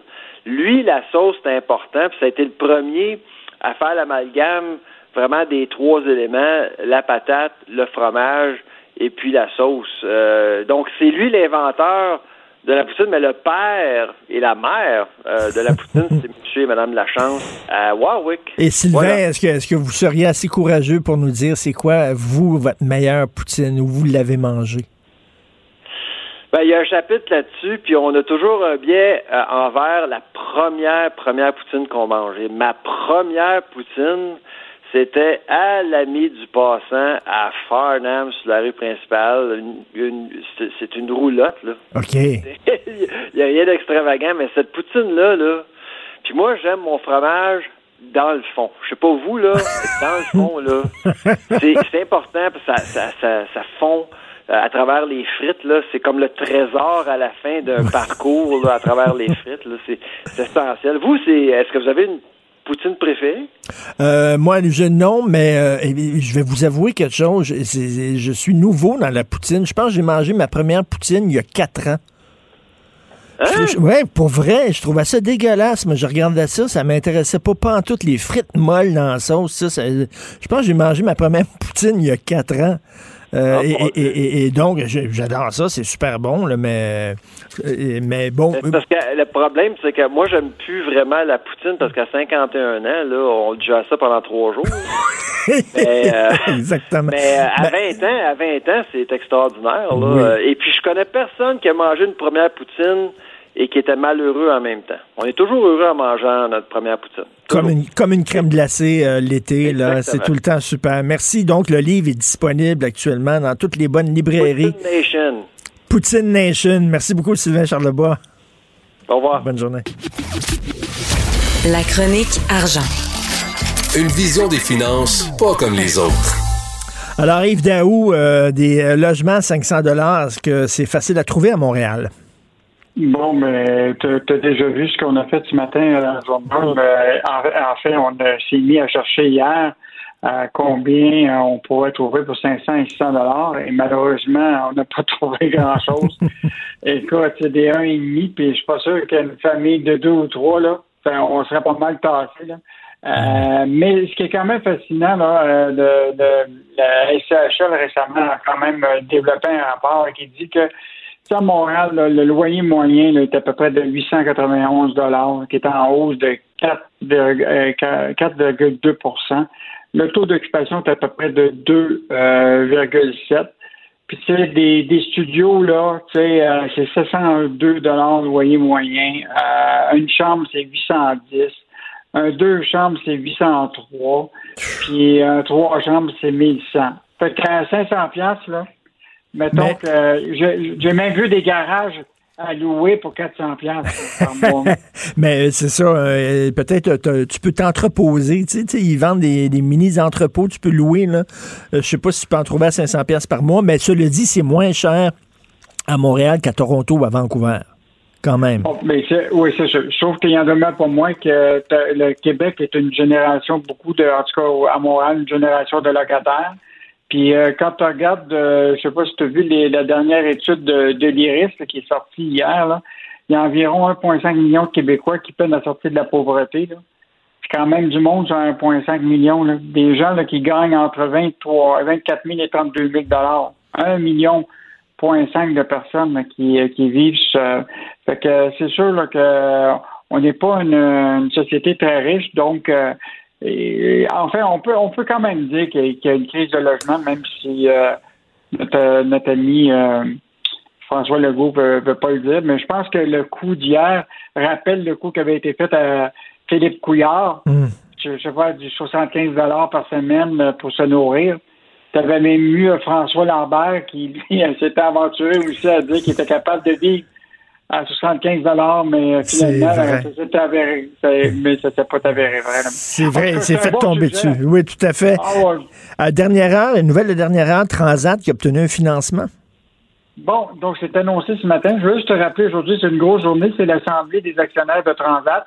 Euh, donc, euh, il risque d'avoir beaucoup de discussions euh, sur l'avenir de Transat. Mais ce matin, le gouvernement canadien annonce une aide de financement de 700 millions de dollars à Transat. Euh, de ce 700, ce 700 millions de dollars, tu en as 310 millions qui va être réservé pour le remboursement aux voyageurs qui avaient euh, bon avaient acheté des billets là, euh, à compter du 1er février 2020. Et donc, euh, mais je te rappellerai quand même qu'il y a 573 millions de billets non remboursés encore. Fait que c'est pas la grande majorité qui vont euh, en, en profiter, comme ça avait été le cas de, de- avec Air Canada. Euh, donc, euh, gros dossier de, de Transat aujourd'hui. Euh, on verra euh, si euh, les, les actionnaires de, de Transat vont vouloir entendre la proposition de Pierre-Carl Pelado euh, de Ben leur oui. Donc, euh, gros sujet aujourd'hui. Euh, donc, on va suivre ça toute la journée. Et euh, Guy Leblanc d'Investissement Québec dit qu'Investissement Québec n'est pas un buffet all you can eat. Ça, c'est vraiment bon. On a obtenu les enregistrements sonores de parce qu'après la, la- notre sortie sur la politique de rémunération, là, où sa rémunération a passé à plus de 1 million de dollars et ça permet aussi à d'autres dirigeants d'entreprise d'en, d'en faire plus là, de, pour atteindre le million. Évidemment, il y a eu beaucoup de, de critiques. Et euh, pour éviter euh, que ça continue les critiques, il a fait un appel conférence avec tous ces 1000 salariés de l'organisation et on a eu des extraits sonores euh, dans lesquels euh, il justifie justement, euh, et évidemment, la critique la plus normale, c'est que c'est les médias qui comprennent pas. Eh bien oui, c'est ça. J'ai vu ça, là. Il, ça- il dit qu'il veut faire une tournée des salles de presse du Québec, euh, Yves, pour vous expliquer là, comment ça fonctionne, Investissement Québec, parce que toi, tu comprends pas. Michel Gérard, il comprend pas, là. Vous on êtes des comprend pas. nuls, là. Vous comprenez rien. il va aller vous expliquer c'est quoi. Eh, T'étais chanceux, là. J'ai hâte, que tu me parles de sa visite. Ah ouais, puis, oh, puis moi, je pense qu'on va y poser des questions sur ce qu'on appelle les prêts pardonnables. Ben oui, ce qu'on appelle des dons. oh, oui, des dons. On, nous, on connaît ça un petit peu. Fait que j'espère qu'il va répondre à nos questions. Puis il en demeure pas moins là, que, tu sais, on le sait, là, euh, Investissement Québec est devenu comme un peu le bras financier du ministère de l'Économie. Là. Euh, donc, euh, beaucoup de projets d'investissement et pour lesquels les Québécois sont à risque. Et c'est ça qui nous intéresse, nous. C'est, c'est quoi le risque qu'on a quand Investissement Québec met de l'argent dans des entreprises comme, euh, euh, rappelle-toi, là, les Flying, euh, le- les Flying ballons Whales. dirigeables. Ben oui. Des ballons dirigeables, puis d'autres d'autres projets comme ceux-là. Puis évidemment, voir toutes les règles d'éthique aussi. là. Tu sais que il y a beaucoup de- de- d'enquêtes qui se passent sur les possibles conflits d'intérêts dans, euh, dans ce milieu-là. En Donc, tout cas, euh, non, non, tu comprends rien. Les médias comprennent rien. Il va tout vous expliquer. Arrête donc de donner des chroniques dans la section argent à des gens aussi nuls que Michel Gérard qui comprend rien à l'économie. Sais, Non, je rigole. non, non. D'ailleurs, Michel, il faut le lire aujourd'hui. On l'a échappé belle pour le Grand Prix. Je suis tout à fait d'accord avec lui. C'est malheureusement une bonne nouvelle qu'on ait tiré la plug à une deuxième année consécutive sur le Grand Prix de Montréal. Ça aurait été assez indécent de tenir ce Grand Prix-là en pleine pandémie. Donc, Michel Gérard, et ben, tu me parleras si jamais euh, l'équipe de Guy Leblanc va aller t'expliquer deux, trois choses sur l'économie. Tu nous en parleras. Merci beaucoup. Absolument. Salut, bonne journée, Yves. Salut, bonne journée. Au revoir. Martino. Même avec un masque, c'est impossible de le filtrer. Vous écoutez Martino. Cube Radio. Alors, je discute avec Yasmine Abdel-Fadel, analyste politique que vous pouvez entendre à là-haut sur la colline avec Antoine Robitaille. Salut Yasmine. Bonjour Richard. Bien sûr, on revient sur la déclaration qui fait beaucoup jaser de François Legault qu'on peut trouver des loyers à 500 dollars. Mais cela dit, là, oui, ça coûte cher vivre à Montréal, Yasmine, mais regarde, dans toutes les grandes villes du monde, vivre dans la ville même, là, au cœur de la ville, ça coûte cher. Les gens qui ont moins d'argent euh, vivent en général en banlieue. Moi, j'ai une nièce qui vit à New York, mais elle vit pas à Manhattan, elle vit à Brooklyn, à une demi-heure de Manhattan. Et j'ai un beau-frère qui vit à Paris, mais il vit pas, il vit pas à Paris même, il vit dans les Yvelines, qui est une banlieue, qui est à peu près à une demi-heure, trois quarts d'heure de Paris. Je veux dire, ça coûte cher vivre à Toronto, vivre à Montréal, vivre à Vancouver. C'est normal. Ben, la différence là-dedans, euh, Richard, c'est que les gouverneurs de, euh, de l'État de New York ou de euh, le maire de Paris ou le premier ministre, le, président français disent pas que ça coûte pas cher. Ils disent que ça coûte cher. hier, c'est notre premier ministre qui nous dit que le loyer commence à 500, 600 dollars et, petite nuance, peut monter jusqu'à 1000 dollars faut-tu être complètement déconnecté de la réalité, là? Puis, je suis pas sûre que la ministre déléguée au transport, puis députée de Pointe-aux-Trembles, qui est aussi ministre responsable de la métropole, soit contente. Là, Chantal Rouleau, elle, elle devait pas trouver ça euh, ben, ben fun de voir ça. Même chose pour Richard Compeau, là, euh, qui est député de Bourget. on se rappelle que il y a deux circonscriptions caquistes sur l'île de Montréal, Bourget et Pointe-aux-Trembles. Eux, ils devaient pas trouver ça drôle, d'autant plus que Richard Compeau, il est député dans le quartier euh, de Schlager Maisonneuve, là, tu sais, fait que euh, venir lui dire 500, 600 dollars alors que probablement du monde cogne à sa porte de circonscription pour dire 1er juillet arrive, hmm. j'ai où me loger, c'est, ça l'aide pas, disons. Fait que on apprend aussi que le premier ministre, comme sa ministre des, des Affaires municipales et de l'habitation, ben euh, ils, sont bien entourés, ils ont des enfants. La ministre nous a dit qu'elle euh, elle avait des amis courtiers, des amis inspecteurs qui faisaient en sorte qu'elle était bien bien informée du euh, de, l'état finalement de la crise du logement. Honnêtement, ça n'a pas de bon sens de dire ça. On s'attend à ce que le premier ministre connaisse plus l'état de la crise du logement. D'autant plus qu'on en parle depuis des semaines. Là. Pas, ça n'a pas commencé hier ben ces crises là. Ça fait des semaines qu'on en parle. Ça fait des semaines qu'on voit des familles euh, faire euh, faire la file pour pouvoir visiter un appartement puis pouvoir soumissionner pour peut-être l'avoir. Mais Yasmine, Yasmine, il y a trop de condos. À Montréal, c'est rien que des condos. Il y a une église qui ferme, on va transformer ça en condo. Il y a un triplex, moi le vendre, moi, l'acheter, moi transformer ça en trois condos. Puis moi, c'est certain, je reviens souvent avec ça, là, mais il y a un quartier que j'ai particulièrement à Montréal, c'est Griffintown. Griffintown, et toi, tu vis sur la rive sud, et quand tu arrives à Montréal, j'imagine que tu prends le pont Champlain, puis l'autoroute Bonaventure, et tu passes par Griffintown. Ce ne sont que des tour à condo. C'est rien que ça. Il n'y a même pas d'école, il n'y a pas de parc. C'est pas un quartier où tu vis, c'est des tours à condo. Mais à Montréal, on apprend finalement que la crise, là, c'est une crise immobilière où on peut plus s'acheter d'appartements, on peut plus s'acheter de maisons. Puis il y a une crise de logement où on peut plus trouver, euh, finalement, se trouver un logement décent pour une famille qui veut rester sur l'île. Ça, c'est, c'est pas possible. Là. Puis l'autre affaire, là, ils veulent pas reconnaître le gouvernement qui a une crise du logement. Sais quoi? Je me posais la question depuis quelques jours. Pourquoi ils veulent pas reconnaître ça? Il me semble que c'est une évidence. Ben, quand je me rends compte que le premier ministre pense que les logements se, chiffrent à 500, 600, je comprends bien pourquoi il veut pas le reconnaître. Il a pas les chiffres. Ça, ça a juste pas d'allure, puis ça rappelle le 75 de Philippe Couillard. Tu t'imagines François Legault qui habite avec Philippe Couillard, ça, ça coûte pas cher de logement, puis ça coûte pas cher d'épicerie. Ça avait marqué un tournant de la campagne électorale, on se rappelle, de 2018, là, à partir du moment que Philippe Couillard avait dit que ça coûtait 75 dollars pour euh, nourrir euh, une famille par semaine, on a vu les, la chute vertigineuse hmm. dans les intentions de vote. Puis François Legault avait dit qu'il était complètement déconnecté de la réalité. Tu sais, euh, Philippe Couillard pour la petite la petite anecdote. que, écoute, ça, ça dénote un manque de préparation à l'exercice des études de crédit hmm. qui est flagrant. En politique, là, quand un premier ministre doit aller euh, prendre euh, le micro, même dans un débat électoral, par exemple, il doit la connaître, il doit connaître le prix de la livre de beurre, de la pinte de lait, du ticket de métro Puis là, euh, il se présentait euh, en études de crédit, il aurait dû savoir à combien se chiffraient les logements à Montréal. Est-ce que les propriétaires sont trop gourmands à Montréal? Quand tu vois ça aujourd'hui dans le journal de Montréal, un 1,5 bien ordinaire, là, un petit 1,5, 585 pièces. Puis tu sais, c'est la fièvre du flip. Tu sais, les gens qui achètent des, des, des, des, duplex, des triplex, qui font un petit peu de rénovation, là, puis après ça, là, ils revendent ça ou alors ils louent euh, très, très cher.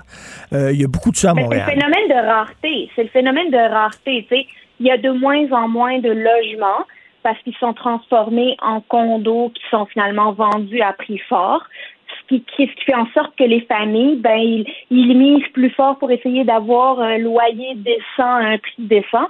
Mais les, honnêtement, là, ça n'a pas de bon sens pouvoir se loger à Montréal.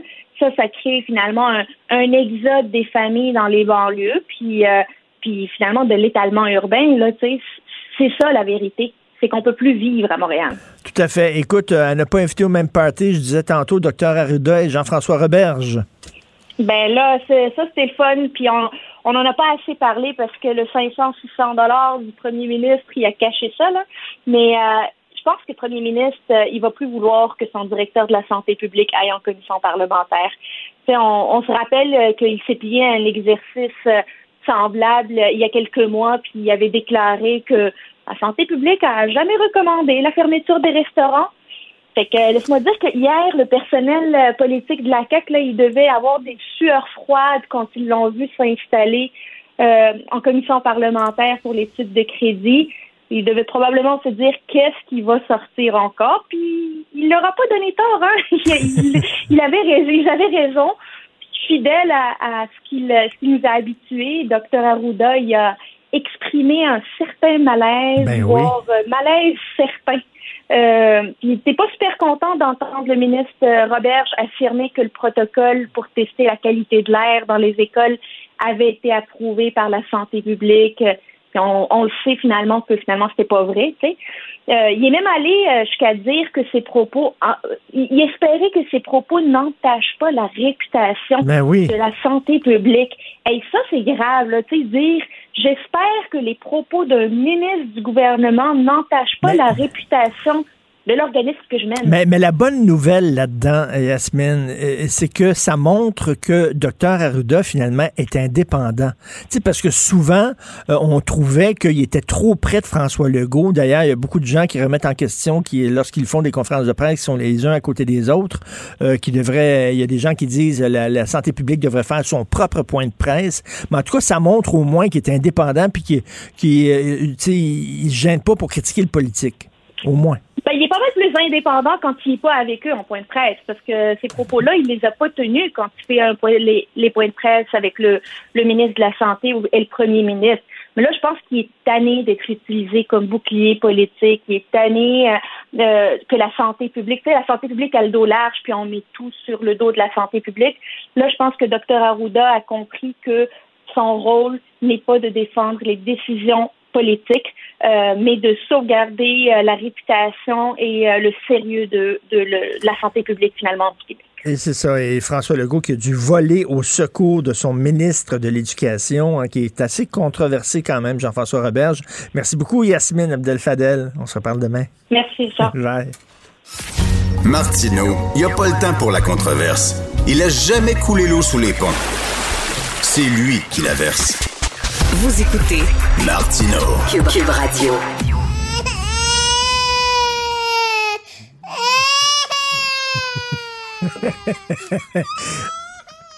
Ça, c'est le quotidien de Claude Villeneuve. Je voulais, on est jeudi, là, on, est on peut se permettre de parler des fois de sujets un peu plus légers le jeudi puis le vendredi.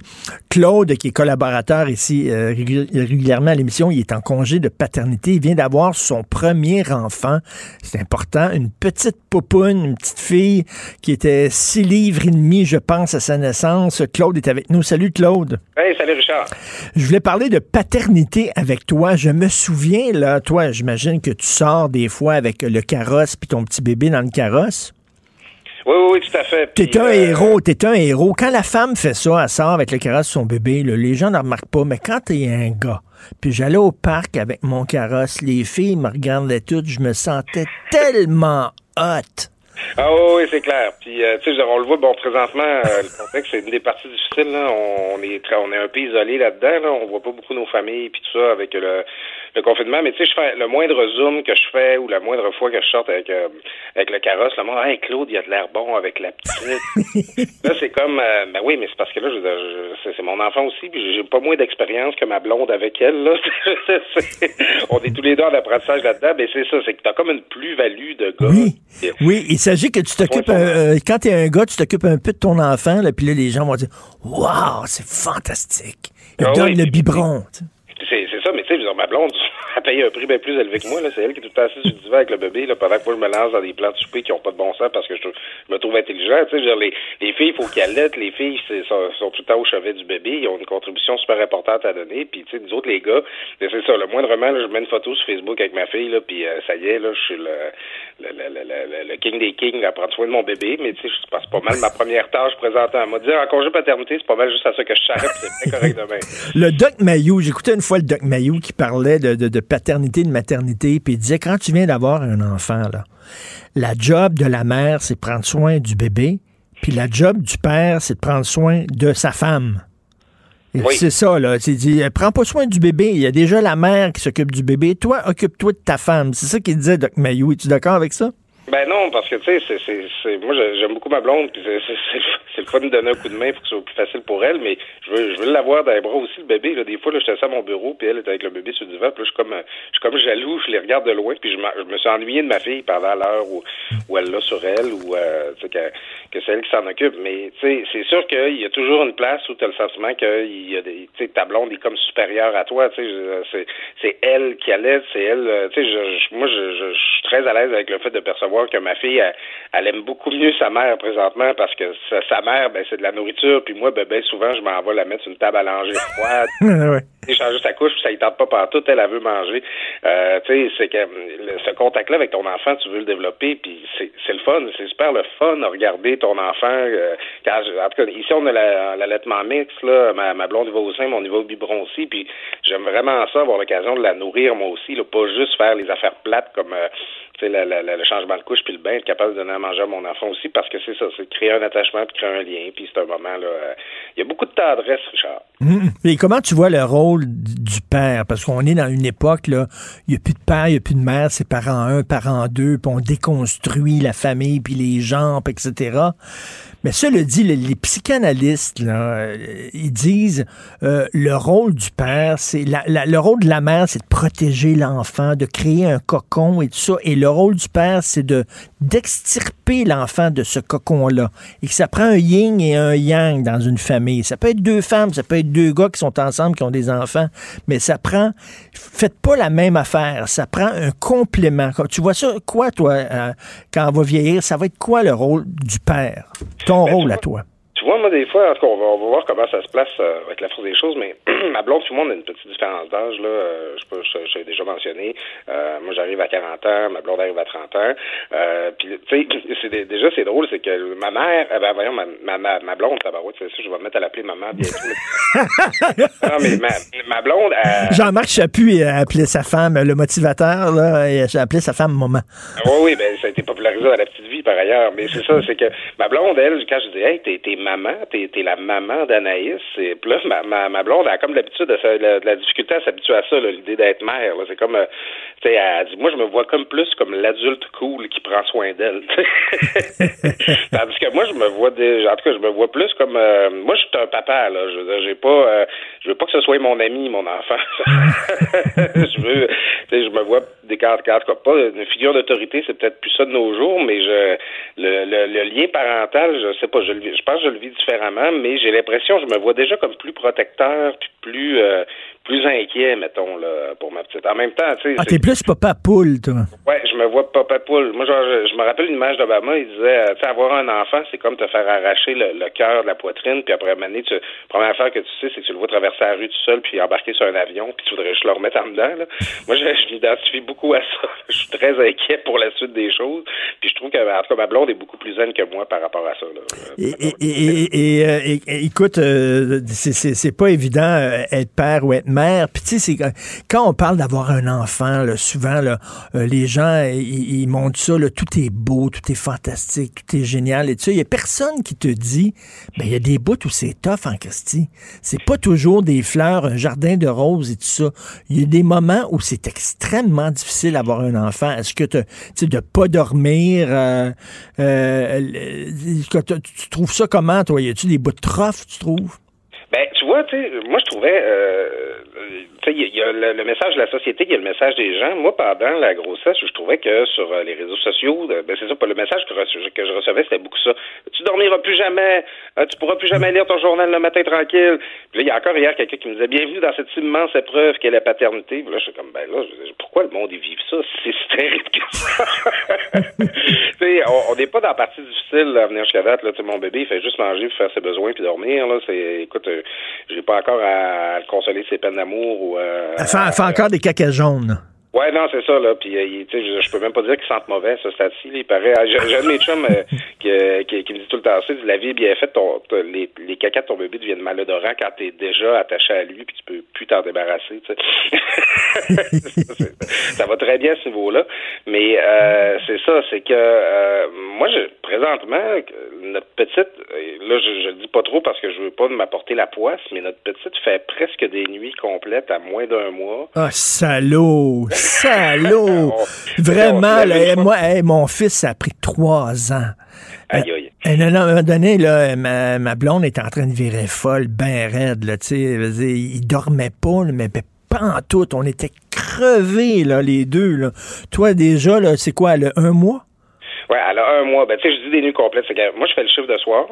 Euh, je, je, je nourris la petite là, autour de minuit, puis euh, on la couche, puis on se relève entre 3 puis 4 heures pour un deuxième boire, mais bien souvent, c'est nous qui la réveillons pour qu'elle pour qu'elle mange. Là. C'est pas. euh, puis, tu sais, on règle ça en une heure, là, tu sais, genre un autre boire, tout ça, changement de couche, puis on retourne au lit. Fait que, tu sais, euh, puis ma blonde fait le chiffre du matin. Fait qu'on arrive tous les deux à faire, à avoir une nuit complète en deux segments de 3 à 4 heures. Je trouve qu'avec un nourrisson, je me trouve vraiment chanceux. Là. On n'est pas rendu d'alcoolique d'aidant, mais je trouve ça, en tu sais, c'est vraiment moins pire que ce qu'on m'avait dit à venir jusqu'à date. Là. Je trouve que ça se passe vraiment bien. Mais, mais, mais, mais, est-ce que tu t'es rendu compte que tout le monde est des experts? Euh, d'enfants, puis maintenant, tout le monde, j'imagine, ces réseaux, ré- réseaux sociaux vont te faire la leçon, tu devrais pas faire ça, fais ci, fais ça, donne-tu Ah, pas ben, regarde, bouffe. ça, c'est cette semaine, bon, euh, autre rubrique là, pour les gens qui avaient voulu des nouvelles de moi, je suis allé me faire vacciner en pharmacie. Puis là, euh, je, je fais une publication là-dessus sur euh, Facebook. Je dis, bon, je vais me faire vacciner, puis en même temps, j'en ai profité pour euh, poser des questions en formation sur l'érythème fessier. Bon, c'était comme une blague que je faisais. Écoute, ça, ça a débarqué là, le, le, le, bataillon là, des mamans puis de tout le monde pour me dire comment gérer l'érythème fessier de mon enfant.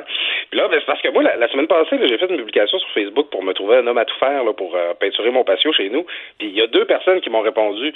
Puis je parle d'érythème fessier, puis mon Facebook au complet débarque pour me parler de, de, de liniment, puis, puis euh, de, de, de, petites crèmes à mettre sur les fesses de mon bébé. Puis là, c'est comme, OK, euh, mais le- je- pourquoi là, tout d'un coup, tout le monde a une opinion sur la, la moindre. Tu parles d'allaitement, euh, puis là, ben, ça débarque. Ah, dis à ta blonde de faire quatre seins, là, ça de deux fois un côté, deux fois l'autre. Tu parles, tout le monde a un conseil à te donner, tout le monde euh, Ouais, retrouves, juger tes choix de parentalité. C'est vraiment intense. Dès que tu mets le gros orteil à jaser de parentalité sur Facebook, tu, écoute, tu vas te ramasser avec les opinions. Il y a du monde qui t'ont pas parlé depuis cinq ans qui vont faire un détour pour venir te dire comment gérer les fesses de ton enfant. C'est hallucinant. Tu te retrouves avec 500 belles-mères.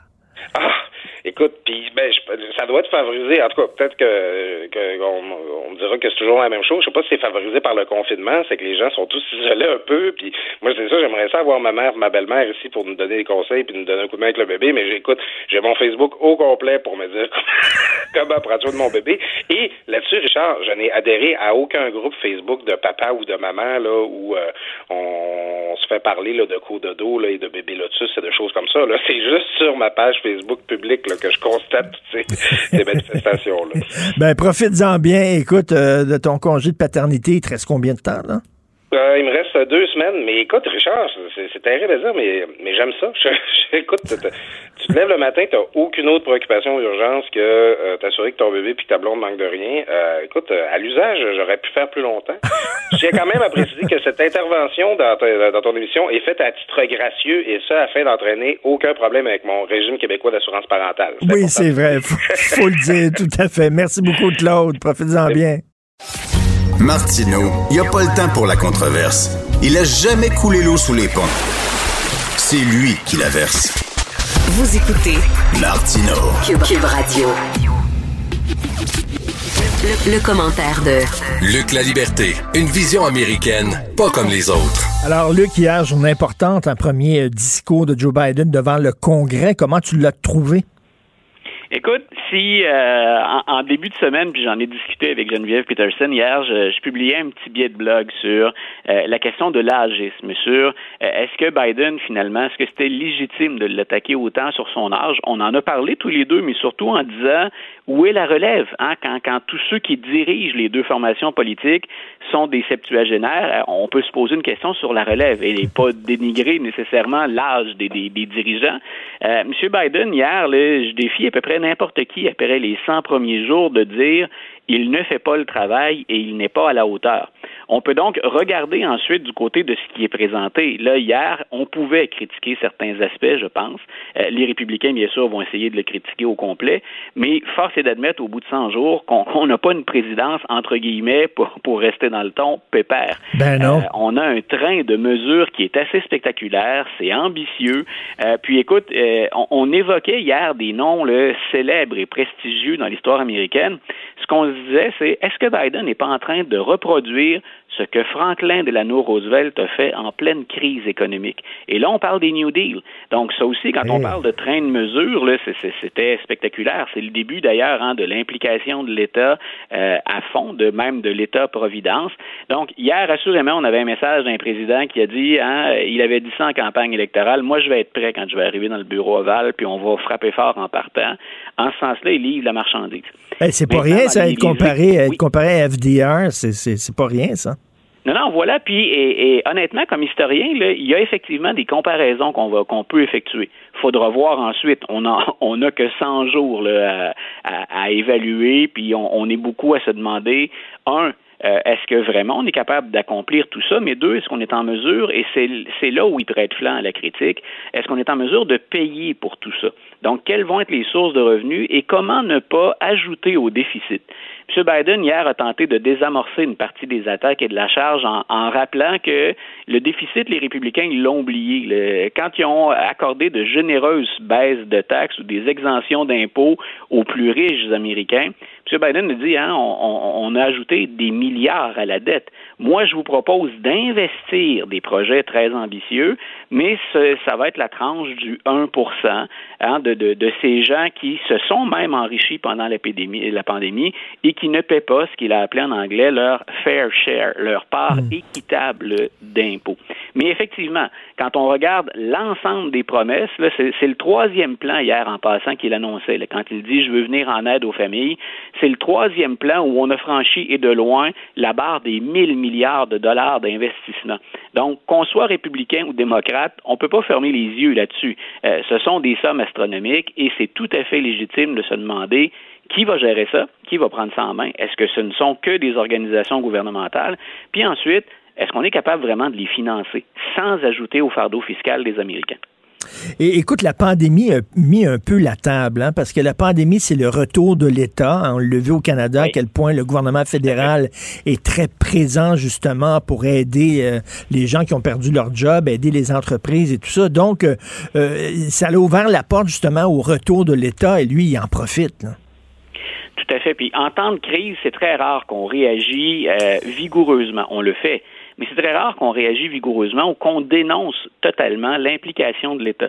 Moi, je rappelle parfois en classe à mes étudiants que pendant la Première et la Deuxième Guerre mondiale, c'est le gouvernement ben, américain qui prend l'économie en charge, littéralement, qui gère même les relations de travail entre les industriels et les ouvriers. Donc, je leur dis, oubliez pas, là, il y a quelque chose de phénoménal quand vous avez un pays qui prétend être le fer, le fer de lance du capitalisme et qu'on accepte que les conditions de travail soient décidées par l'État. Maintenant, ben, ça ouvre des fenêtres d'opportunité. Est-ce qu'on est-ce qu'on en profite pour euh, que l'État s'engouffre là-dedans, ou si ensuite on gère pas ça, hein, un retrait progressif ou un partage des responsabilités entre le gouvernement et, par exemple, des compagnies privées. Et je pense que M. Biden devrait regarder de ce côté-là. Euh, il y a bien sûr la question du financement, mais ensuite, quand vient le temps de gérer cette multitude, cette pléthore de projets, euh, faudrait faire, euh, faudrait ouvrir la porte au privé à l'occasion. C'est ça. Il y a une forme de coordination qui vient de l'État, mais il faut que le privé revienne dans, dans, dans ce dossier-là. Écoute, c'est le danger là-dedans que je vois, là, c'est que, bon, en, période de crise, bien sûr qu'on a besoin de l'État, mais l'État, tu sais, l'État ne recule jamais. L'État avance tout le temps plus. L'État veut toujours être présent. Si tu lui donnes un pied, l'État va en prendre trois, puis tout ça. À un moment donné, il faut savoir, là, de dire, OK, la crise se résorbe, et là, je dois me retirer un peu pour laisser plus de place au privé, mais c'est rare que l'État fait ça. Voilà, et c'est et c'est là je et, je surveillais ce matin en effectuant ma, ma, revue de, de, de, presse matinale, euh, j'essayais de voir comment les républicains avaient réagi à ça, parce qu'il y a des besoins qui sont criants. Puis à l'évidence, la population américaine, là, majoritairement, elle aime ce que Biden fait. Donc ils peuvent pas être sourds à ça, ils peuvent pas être sourds au fait que leurs concitoyens ont l'air d'appuyer les mesures du président. De l'autre, euh, même si c'est un jeu qui, qui, est parfois hypocrite, il faut revenir avec cette idée de responsabilité fiscale. Puis tu vois, je lisais euh, Mike Pompeo, l'ancien secrétaire d'État, lui dit c'est beaucoup trop radical et socialiste. Mais c'est l'angle, ça, sous lequel les républicains doivent réagir. Et ils n'ont pas tort quand on regarde les, les, argumentaires, puis surtout la, durée proposée de l'intervention gouvernementale par Joe Biden, carrément, hein, il est à l'opposé de Ronald Reagan. Pour ça, lui disait c'est l'État le problème. Euh, Biden affirme plutôt, lui, c'est l'État qui est la solution. Donc là, il faut regarder ensuite pour intervenir. Mais il y aura ce contrepoids à, à faire, même si à court terme, je pense que beaucoup d'Américains apprécient le chèque qui arrive à la maison ou encore le fait qu'on investisse pour que la pandémie se résorbe plus vite euh, là qu'ailleurs. Hein. on en a mhm. parlé à quelques reprises, toi et moi. La vaccination progresse à des taux records. Euh, donc, on, on, a de bonnes nouvelles à annoncer. Les choses ont l'air de se stabiliser mais il ne faudra pas oublier de ramener ce message-là. Et je pense que ta formule était la bonne. Hein? Si l'État peut avoir plus de contrôle, c'est rare que l'État recule. Il faut mmh. s'assurer qu'il le fasse ou qu'il y ait un meilleur partage des responsabilités, en tout cas quand on regarde l'ampleur des mesures proposées. Tout à fait. J'aimerais que tu me parles de Donald Trump parce que je suis tombé sur un texte que je t'ai envoyé d'ailleurs cette semaine de l'agence France Presse où on dit euh, que Donald Trump a encore euh, beaucoup d'ascendants sur le Parti républicain. Il y a encore beaucoup de républicains qui, qui voudraient qu'il se représente aux prochaines élections euh, et qui, qui tournent encore leur regard vers Donald Trump. et là, je t'ai, je t'ai écrit, toi, cette semaine en disant, écoute, est-ce que, est-ce que c'est une petite faction des républicains qui sont encore nostalgiques de l'ère de Trump ou, c'est une, grande partie des républicains? Et tu m'as répondu une petite faction. T'ai répondu une faction, c'est une faction qui mise encore sur Donald Trump dans le cycle électoral 2022. Donc, pour les élections de mi-mandat, si on renouvelle théoriquement les 435 représentants de la Chambre, on va renouveler le tiers du Sénat. Et dans les sièges qui sont en jeu, il y a beaucoup de sénateurs qui considèrent que peu importe qu'on soit pour ou contre Trump, quand on s'assoit et qu'on regarde les sondages, euh, il faut se rapprocher encore de Donald Trump. Il faut vivre avec en tentant de, de, de corriger ou d'atténuer, entre guillemets, appelons ça des excès. Donc, par exemple, quand on dit qu'il n'y a pas eu d'attaque de, terroriste le 6 janvier contre le Capitole, puis que c'était quelque chose de banal, euh, on peut parler d'excès, disons, mmh, dans la mmh. rhétorique. Mais donc, on continue d'appuyer sur le, le, bouton du Trumpisme parce qu'on espère, ça va être très serré pour le Sénat. C'est 50-50 actuellement. Les, les républicains ont une bonne chance de regagner le contrôle du Sénat. Et ben, ils ont choisi de miser pour les sièges en jeu pour beaucoup d'entre eux sur, le, euh, sur Donald Trump. Donc, bien sûr, c'est un horizon qui est très court. Ça nous laisse encore un peu de temps, je, parle des observateurs, mais des républicains aussi, ça nous laisse un peu de temps avant 2024. Et ce que je lisais aussi sur Donald Trump, les sources sont multiples, c'est qu'il envisage moins, lui, de revenir en 2024 que d'être ce qu'on appelle le kingmaker. C'est-à-dire que vous voulez, dans le parti, avoir un certain rôle hein, où je vous supporte aux élections, vous devez passer par Mar-a-Lago. Vous devez passer par la maison, puis vous devez venir voir le parrain. Hmm. Hein, vous devez venir embrasser ma bague, et ensuite, je, vous, je vous, donnerai mon, mon, appui ou mon soutien. Et il semble qu'il aime ça beaucoup, cette influence. Ah ouais. Encore au sein du parti. OK, pas se présenter lui-même, mais être le kingmaker. Et toi, qui tu vois poindre comme leader possible des républicains? Ah, c'est la question embêtante. Ben oui. Euh, moi, il y a une candidate qui a à la fois su s'éloigner de Donald Trump, puis en même temps le servir de manière loyale et fidèle. Euh, elle s'appelle Nikki Haley. Et ça fait un certain temps déjà que moi, je la vois dans ma soupe. Donc, euh, je disais, les, les républicains, d'ailleurs, ont de la difficulté là, avec les minorités, avec les femmes. Ils vont pas encore chercher une large part de l'électorat. Même au, au sein des, des, des, femmes, on a perdu des plumes quand on regarde les, les, les résultats de la, de la dernière élection. Avec Mme Haley, quand on regarde ses origines, puis le fait que ce soit une femme, puis une femme expérimentée en politique, elle a quand même été gouverneure d'un État, puis elle a représenté les États-Unis à l'ONU, euh, ce serait un bon choix. Maintenant, c'est encore Mm. très, très volatile. Hein. Il y a plein de candidats qui tentent de prendre le pouls des républicains pour voir quel choix on fait. Est-ce que ce qu'on vient de discuter tous les deux, ça va être encore pertinent en 2024? Est-ce que le poids de la base de Donald Trump est encore suffisamment important pour qu'on aille vers cette droite que moi j'aime moins, hein, celle qui mise sur la désinformation ou sur le mensonge? Euh, est-ce qu'on va encore jouer avec ce que tu appelles aussi parfois très affectueusement les coucous? Donc, est-ce qu'on va aller jouer de ce côté-là ou on va revenir à un parti républicain qui, sans être traditionnel et, j'ai envie de dire, a les deux pieds dans le 21e siècle? Donc, euh, c'est encore, le- les sables sont encore un brin mouvant dans ce, dans ce coin-là. Et, écoute, en terminant, un petit peu de culture, euh, toi et moi, on est des fans finis de Ken Burns, ce grand documentariste-là, qui a fait une série sur le jazz, une série sur la guerre civile, une autre sur le baseball. Et là, toi comme moi, chacun de notre côté, bien sûr, on regarde sa dernière série, grande série sur euh, la, la musique country.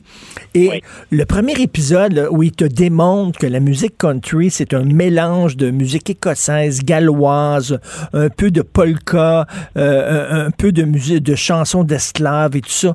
Ça te montre à quel point les, les, les tenants de, la pureté raciale, la pureté culturelle, les gens qui voient de l'appropriation culturelle partout, à quel point ils sont dans le champ, parce que la culture, c'est d'abord et avant tout un mélange. Ben, moi, j'ai, j'ai apprécié ce, ce premier épisode-là. J'ai été emballé tout comme toi.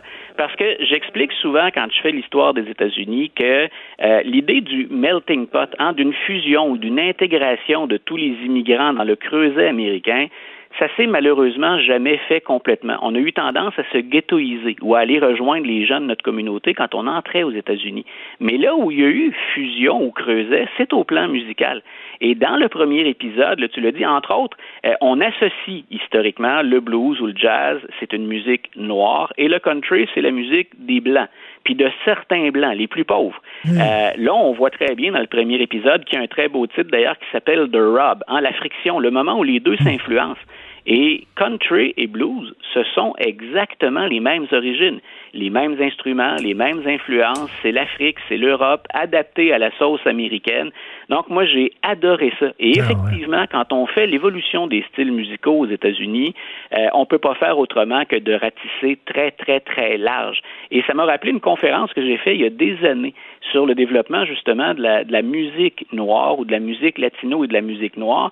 Et, et je me suis souvenu d'avoir mentionné ces racines-là qui sont multiples. Donc c'est un petit bijou parce que Ah oui. euh, en passant, je, je suis pas un amateur de country, puis Ken Burns est en train de me faire aimer le country. Mais moi non Euh, plus, je suis pas un amateur de country et je dis aux gens, même si vous aimez pas la musique country, regardez ça.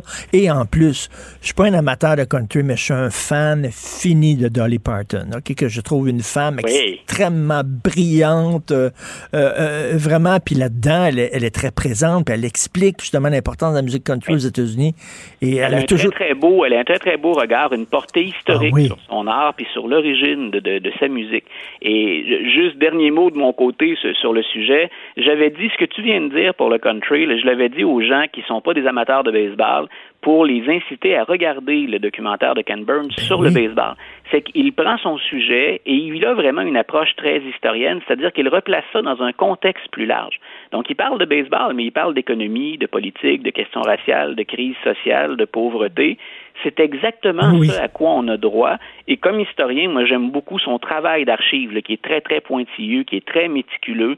Donc, c'est un, autre petit bijou de documentaire. là. pour les passionnés parmi nos auditeurs, euh, c'est une recommandation très, très, très forte. Puis il tourne tout le temps de la même façon. Il y a toujours une, Oui. une vieille photo noir et blanc avec un petit zoom out, là, puis là, t'entends une musique de violon. He was born in a small village. C'est tout le temps la même affaire, mais j'adore ça. j'adore ça. Merci, Luc. La liberté, toujours un plaisir de te parler. Parfait. Une bonne fin de semaine, Salut. Richard. Bye. Bye. Martino, souvent imité, mais jamais égalé. Vous écoutez Martino. Cube, Radio. Le, le commentaire de Mathieu Boccoté, dépensé pas comme les autres. Mathieu, on sait que François Legault est un homme d'affaires fortuné. hein. C'était lui qui était derrière Air Transat, qui a fait beaucoup d'argent, mais il a toujours gardé quand même cette image-là d'un gars connecté euh, aux Québécois moyens, à monsieur et madame tout le monde. On le voyait pas comme un, un millionnaire déconnecté, sauf hier, avec ses propos sur les logements, c'est la première fois où on se dit, oh boy, il est un petit peu déconnecté, là. Qu'est-ce que t'en penses? Ben, on dit que le général de Gaulle demandait souvent à Madame de Gaulle quel était le prix du lait et le prix du pain et qu'il de temps en temps dans son conseil des ministres, il demandait à ses différents ministres quel était le prix du bon du lait et du pain pour vérifier quel était leur contact avec la France réelle. Euh, j'ai pensé à ça quand j'ai vu cette scène hier un peu étrange de François Legault qui euh, qui se trompe manifestement sur la question du prix des logements. Euh, je ne suis pas de ceux qui veulent à tout prix euh, l'accabler sur le mode dont on va se jeter sur lui. Enfin, parce qu'on comprend que les oppositions s'emparent de ça en disant enfin il a fait la gaffe des gaffes. Ben on va oui. pouvoir lui faire le coup de l'épicerie à 75 dollars. On va pouvoir lui faire le coup de, de l'homme coupé du monde réel. Je pense que lui-même est conscient d'avoir trébuché. Mais ce qui est intéressant, cela dit, c'est que ça montre comment la question des du, du, du droit au logement, pour j'aime pas ce, ce terme qui peut être quelquefois trop militant, mais du droit simplement de se loger, du droit de se loger dignement, le droit d'accéder à la propriété, tout ça, c'est en train de devenir une question politique fondamentale à Montréal. C'est-à-dire, euh, il y a cette espèce de, de projet qui est lié au aux classes moyennes du 20e siècle qui consiste à devenir propriétaire, hein, devenir avoir son petit chez soi, sa maison, son domaine à soi, et euh, c'est une forme d'accès dans un certain niveau dans l'existence, une forme de maturité. On, a enfin son chez soi. Et ce qu'on voit à Montréal, mais aussi ailleurs dans le monde occidental, c'est que les métropoles deviennent de plus en plus inaccessibles aux classes moyennes. Donc elles sont d'un côté réservées soit aux super riches, soit tout de même aux, aux catégories sociales très privilégiées, soit aux, euh, à ceux qui les servent. Et l'entre-deux est condamné à une forme d'expulsion à l'extérieur des métropoles, dans ce qu'on appelle en France la France périphérique, ici dans la première, deuxième, troisième, quatrième couronne, jusqu'à ce que les couronnes se rendent un jour à Trois-Rivières. Donc il y a quelque chose là-dedans de la question du logement devient politique. Et ensuite, je trouve ce qui me fascine dans tout ce débat-là, donc oui, on parle des rénovictions, c'est-à-dire quelquefois on décide de chasser les locataires, hein, les locataires sont traités comme quantité négligeable. On devrait aussi se questionner sur les origines de cette pression sur l'immobilier qui fait en sorte qu'il est de plus en plus difficile de se loger dans la métropole. Mais à travers tout ça, ce qui se construit, c'est la question politique du logement qui ne devrait pas être réservée, me semble-t-il, au mouvement euh, de gauche à prétention communautaire ou communautaire à prétention de gauche qui disent ben euh, oui, euh, nous on est les seuls défenseurs du droit au logement. Non, ce qui, se touche aujourd'hui, c'est pas simplement le, le logement accessible pour les plus modestes, c'est aussi la possibilité pour les classes moyennes d'habiter les métropoles ou d'être condamnées à s'en vivre de plus en plus et être de plus en plus éloignées du centre-ville ou simplement de, dans notre cas de l'île. C'est ça, mais Montréal n'est pas isolé là-dedans. Là. C'est, c'est pas un cas unique. là. C'est comme ça partout. Là. Les, les classes moyennes ne vivent pas à Manhattan, ils vivent à Brooklyn, ils vivent pas euh, en Île-de-France, ils vivent euh, en, en banlieue, la première couronne, deuxième couronne. Euh, c'est, un, c'est un peu comme ça un peu partout, malheureusement. Oui, mais alors on avait l'illusion, parce que c'était le, le fait de la situation historique du Québec, que Montréal vivait un peu en décalage par rapport à ça. On avait l'impression qu'il y avait une forme, d'une manière ou d'une autre, de d'exception montréalaise où les classes moyennes, par la vie de quartier, la vie de banlieue. Moi, j'aime dire Montréal est une ville agréable, mais n'est pas une ville très belle. Il faut beaucoup d'imagination pour trouver que Montréal est une belle ville. Ah non, c'est, un- Mais c'est- c'est c'est- c'est une ville laide. Point ah, final. c'est effrayant.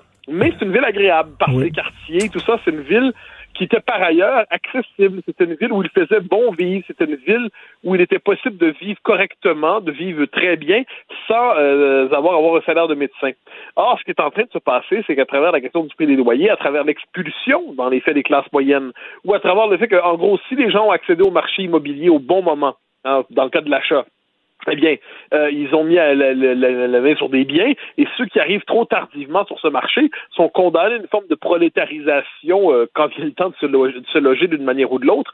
Je crois qu'on on se trouve là avec une question qui, je le redis, me, semble très politique. Et dans les classes, dans les sociétés occidentales, cette espèce de rupture entre les métropoles et les, euh, les banlieues et ensuite, bon, comme je dis, pour prendre la formule de Christophe Guillouis, le, pays périphérique, euh, j'ai l'impression que ça, ça devient un clivage qui n'est plus seulement géographique, qui témoigne pas simplement du fait que des gens aiment vivre dans des petites villes, d'autres en région, d'autres en banlieue, d'autres en ville, mais c'est tout simplement que des gens n'ont plus les moyens de vivre en ville et pas simplement, comme je dis, des, euh, des, des, gens qui, qui manqueraient de moyens, quelles que soient les circonstances, sont des gens qui ont de bons salaires, de bons revenus, dès lors qu'ils veulent fonder une famille, dès lors qu'ils veulent vivre minimalement euh, avec ils arrivent à un moment dans leur vie, ils veulent se fonder une famille, la ville leur devient inhospitalière. Et là, je pense que ce modèle-là, ce modèle-là si, on ne le prend pas à bras le corps politiquement, les effets politiques de cette espèce de fracture urbaine, de fracture géographique, les effets politiques vont être beaucoup plus lourds qu'on ne le croit.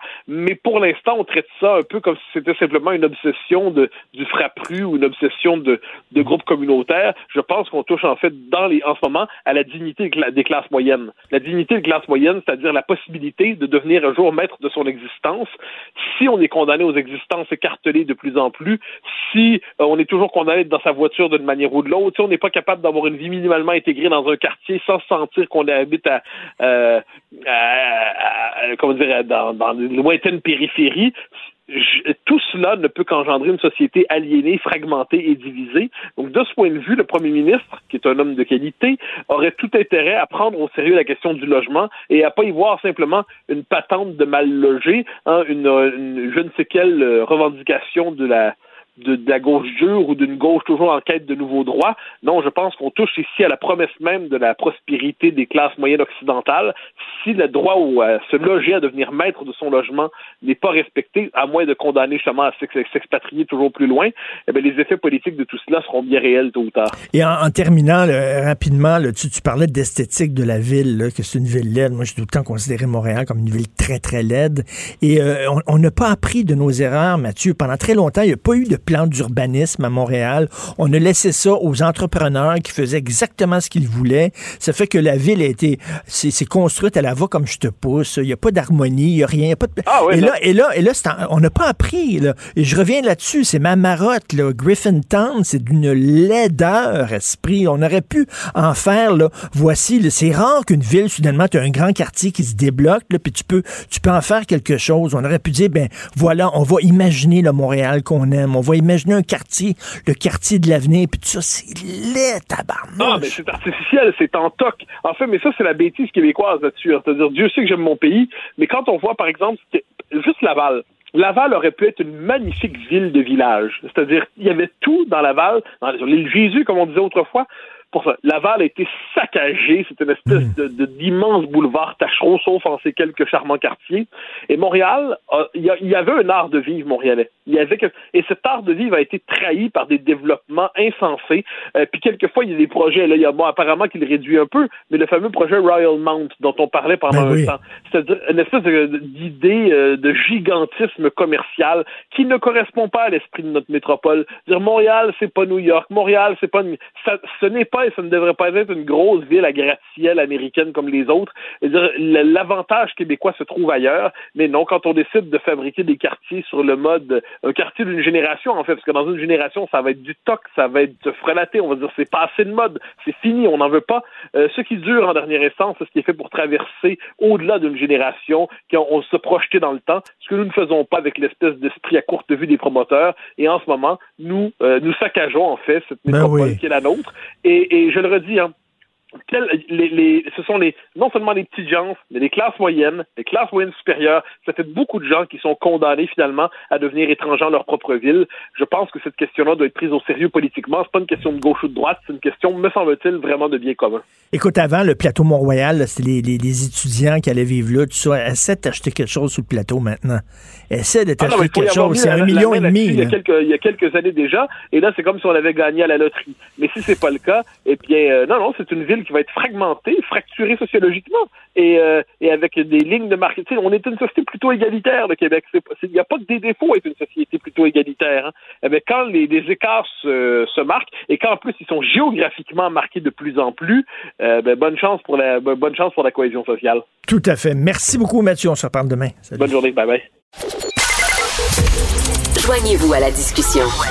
Appelez ou textez le 187 Cube Radio 1877 827 2346.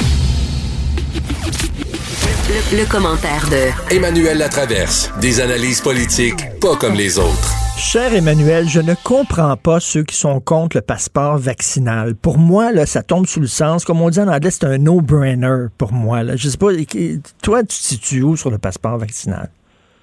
Ben, je, il faut clarifier le débat. Moi, sur le passeport vaccinal pour voyager, je pense qu'il n'y a même pas de débat à avoir parce que dans les faits, ça existe déjà. Il faut pas le, il faut pas l'oublier. Hein? Il y a plein de pays dans le monde où c'est obligatoire d'avoir la preuve d'une certaine vaccination pour pouvoir mettre les pieds dans le pays. L'exemple le plus évident qui me vient à l'esprit, c'est par exemple le vaccin contre la fièvre jaune dans certains pays Mhm. d'Afrique comme la République du Congo. Donc, l'idée que certains pays vont exiger une preuve de vaccination valable et, reconnue pour entrer dans leur pays, ça, je pense que ça va de soi, de toute façon. Ce débat-là, il va se mettre en place. On voit déjà que l'Union européenne va permettre aux Américains qui ont reçu leurs deux doses de voyager cet été. Ce débat-là, dans mon esprit, euh, il est, euh, il est clos. Euh, ça, c'est réglé. Le passeport vaccinal dans la vie de tous les jours, ça, ça, ça pose, euh, c'est pas si noir et blanc que ça pour plein de raisons. De un, euh, il faudrait, euh, ça revient à faire par la porte en arrière ce qu'on refuse de faire par la porte en avant.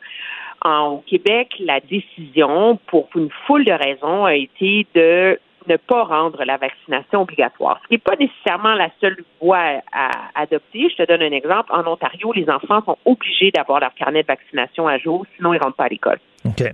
Et quand tu es en défaut de vaccination, de, de rappel de la variole ou de je sais pas quoi, tu reçois un mot, la- une lettre de la santé publique, puis tu as trois semaines pour aller faire vacciner ton enfant. Sinon, il est suspendu de l'école jusqu'à nouvel ordre.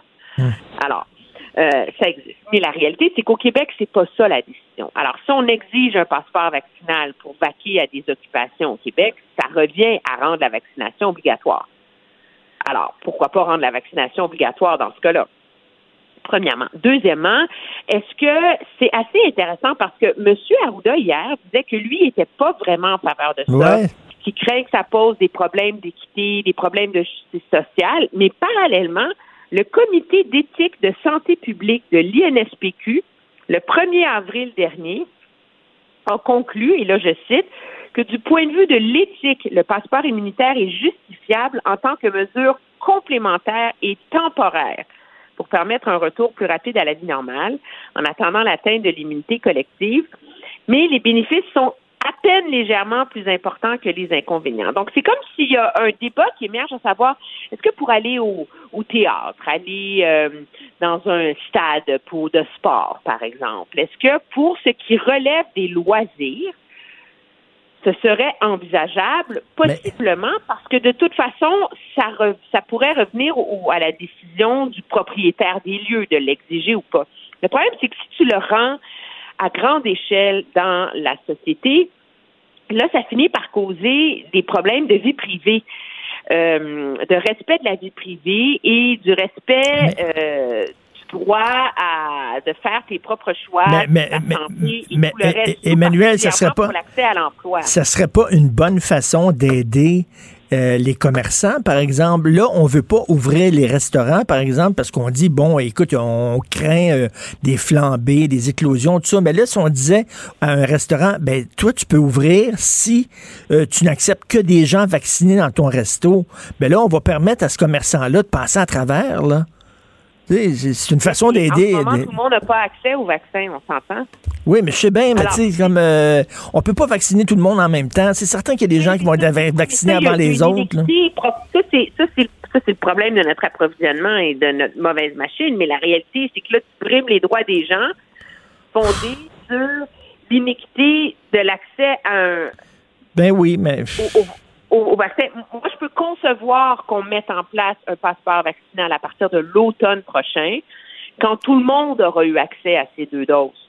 Mais je pense que tant que tout le monde n'a pas eu accès à ces deux doses, ça devient très difficile d'en faire un prérequis non, mais une fois, une, à la une fois- vie publique de la société. Parce que là, tu, tu, tu, tu, discrimines sur une base aléatoire. Non, mais Emmanuel, une fois que tout le monde va avoir accès aux deux doses, on n'aura pas besoin de, de, de, passeport vaccinal. Tout le monde va avoir été euh, vacciné deux fois. Ben, ça peut être un incitatif pour les gens qui veulent pas se faire vacciner. Ça peut être une façon de contrôler euh, les mises à jour, parce que tu as entendu, par exemple, déjà le, le PDG de Pfizer BioNTech hier en Allemagne a fait une longue conférence de presse dans laquelle il dit que selon leurs études, euh, ça va prendre un rappel, un une troisième dose de Pfizer à partir du 8 ou 9e mois parce qu'on se rend compte que l'immunité se met à baisser à ce moment-là. Alors, on va être pris là-dedans là, pendant des années encore. Là. Je veux dire, lui, hier, là, le, PDG de BioNTech disait qu'on en avait pour 10 ans à jouer dans des vaccins, des rappels de doses, des ajustements, des ceci, des cela.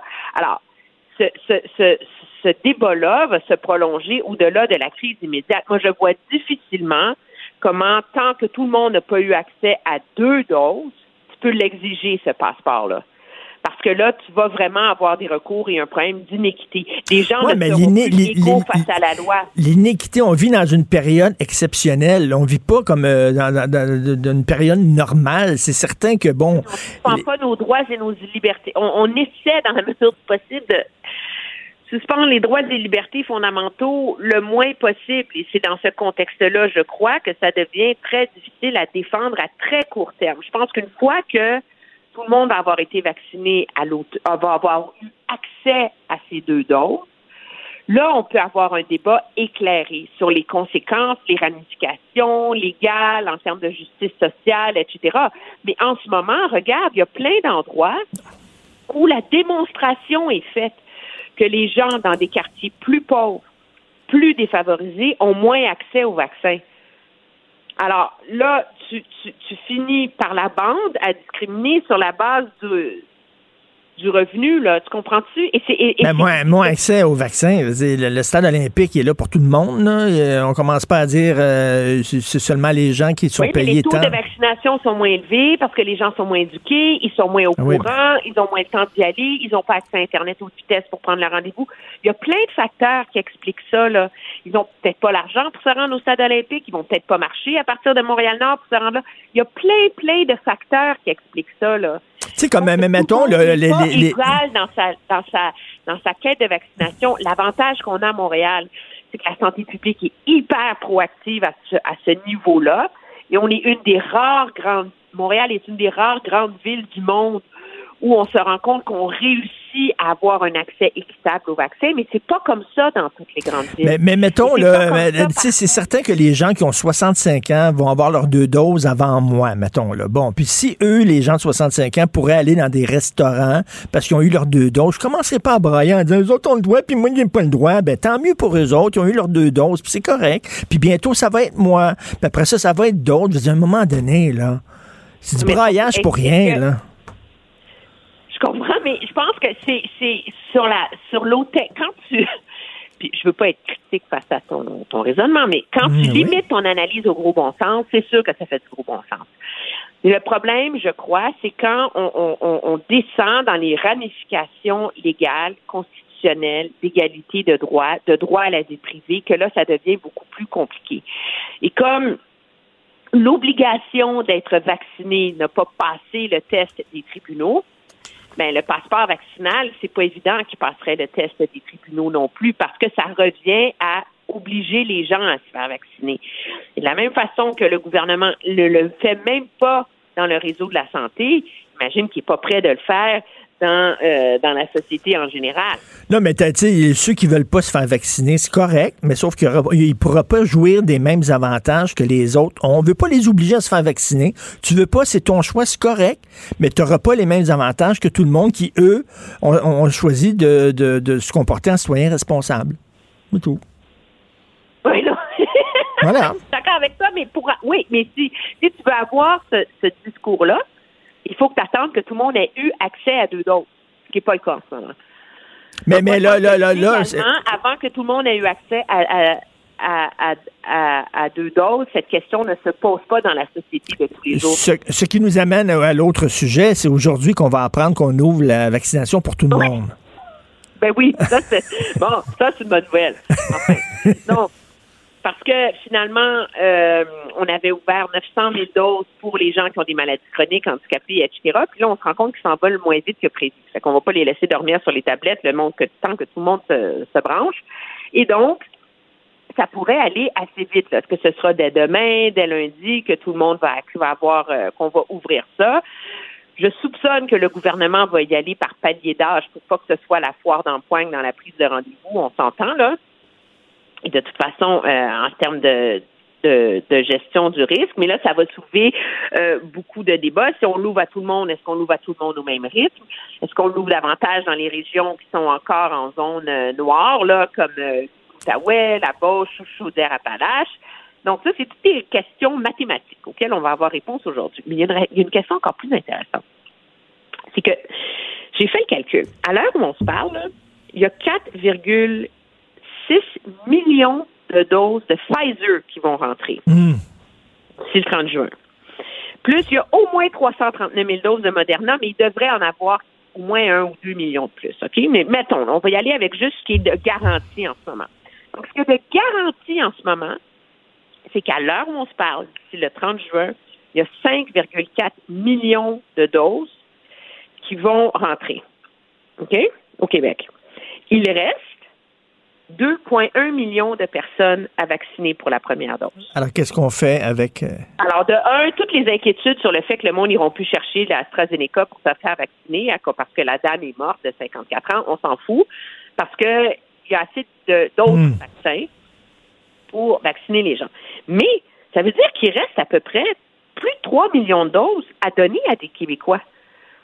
Et donc, il y a pas mal plus de monde qui vont pouvoir avoir accès à une deuxième dose que les 500 000 qu'envisageait le gouvernement Legault. Là. Et ça, c'est une bonne nouvelle. Ben oui. Parce que, rappelle-toi, Theresa Tam a dit que pour qu'on puisse espérer avoir un été, il faut qu'il y ait 75% de la population qui a eu une dose. Il y a en masse de vaccins pour donner une dose à 5,3 millions de Québécois. Et faut qu'il y ait 20% de la population qui a eu deux doses. En ce moment, l'objectif du gouvernement du Québec, c'est pas 20% de doses. Là. En ce moment, l'objectif, c'est de donner une dose à 500 000 personnes. Ça, c'est 7% de la population active. Mais alors, avec toutes les doses qui rentrent, le Québec a les moyens de dépasser le seuil minimum pour ouvrir cet été. C'est une Ça, excellente nouvelle. Ça veut dire aussi que probablement que des gens comme toi pourraient ne pas avoir à attendre jusque toi, c'est quoi, c'est mi-juillet ton rendez-vous pour ta deuxième dose? 14 juillet, ouais. 14. Hey, je suis bonne, hein? T'es bonne en maudit. peut-être que tu pourrais avoir accès à ta deuxième dose plus vite. Oh, oh! Peut-être que moi aussi, je pourrais avoir accès à ma deuxième dose plus vite.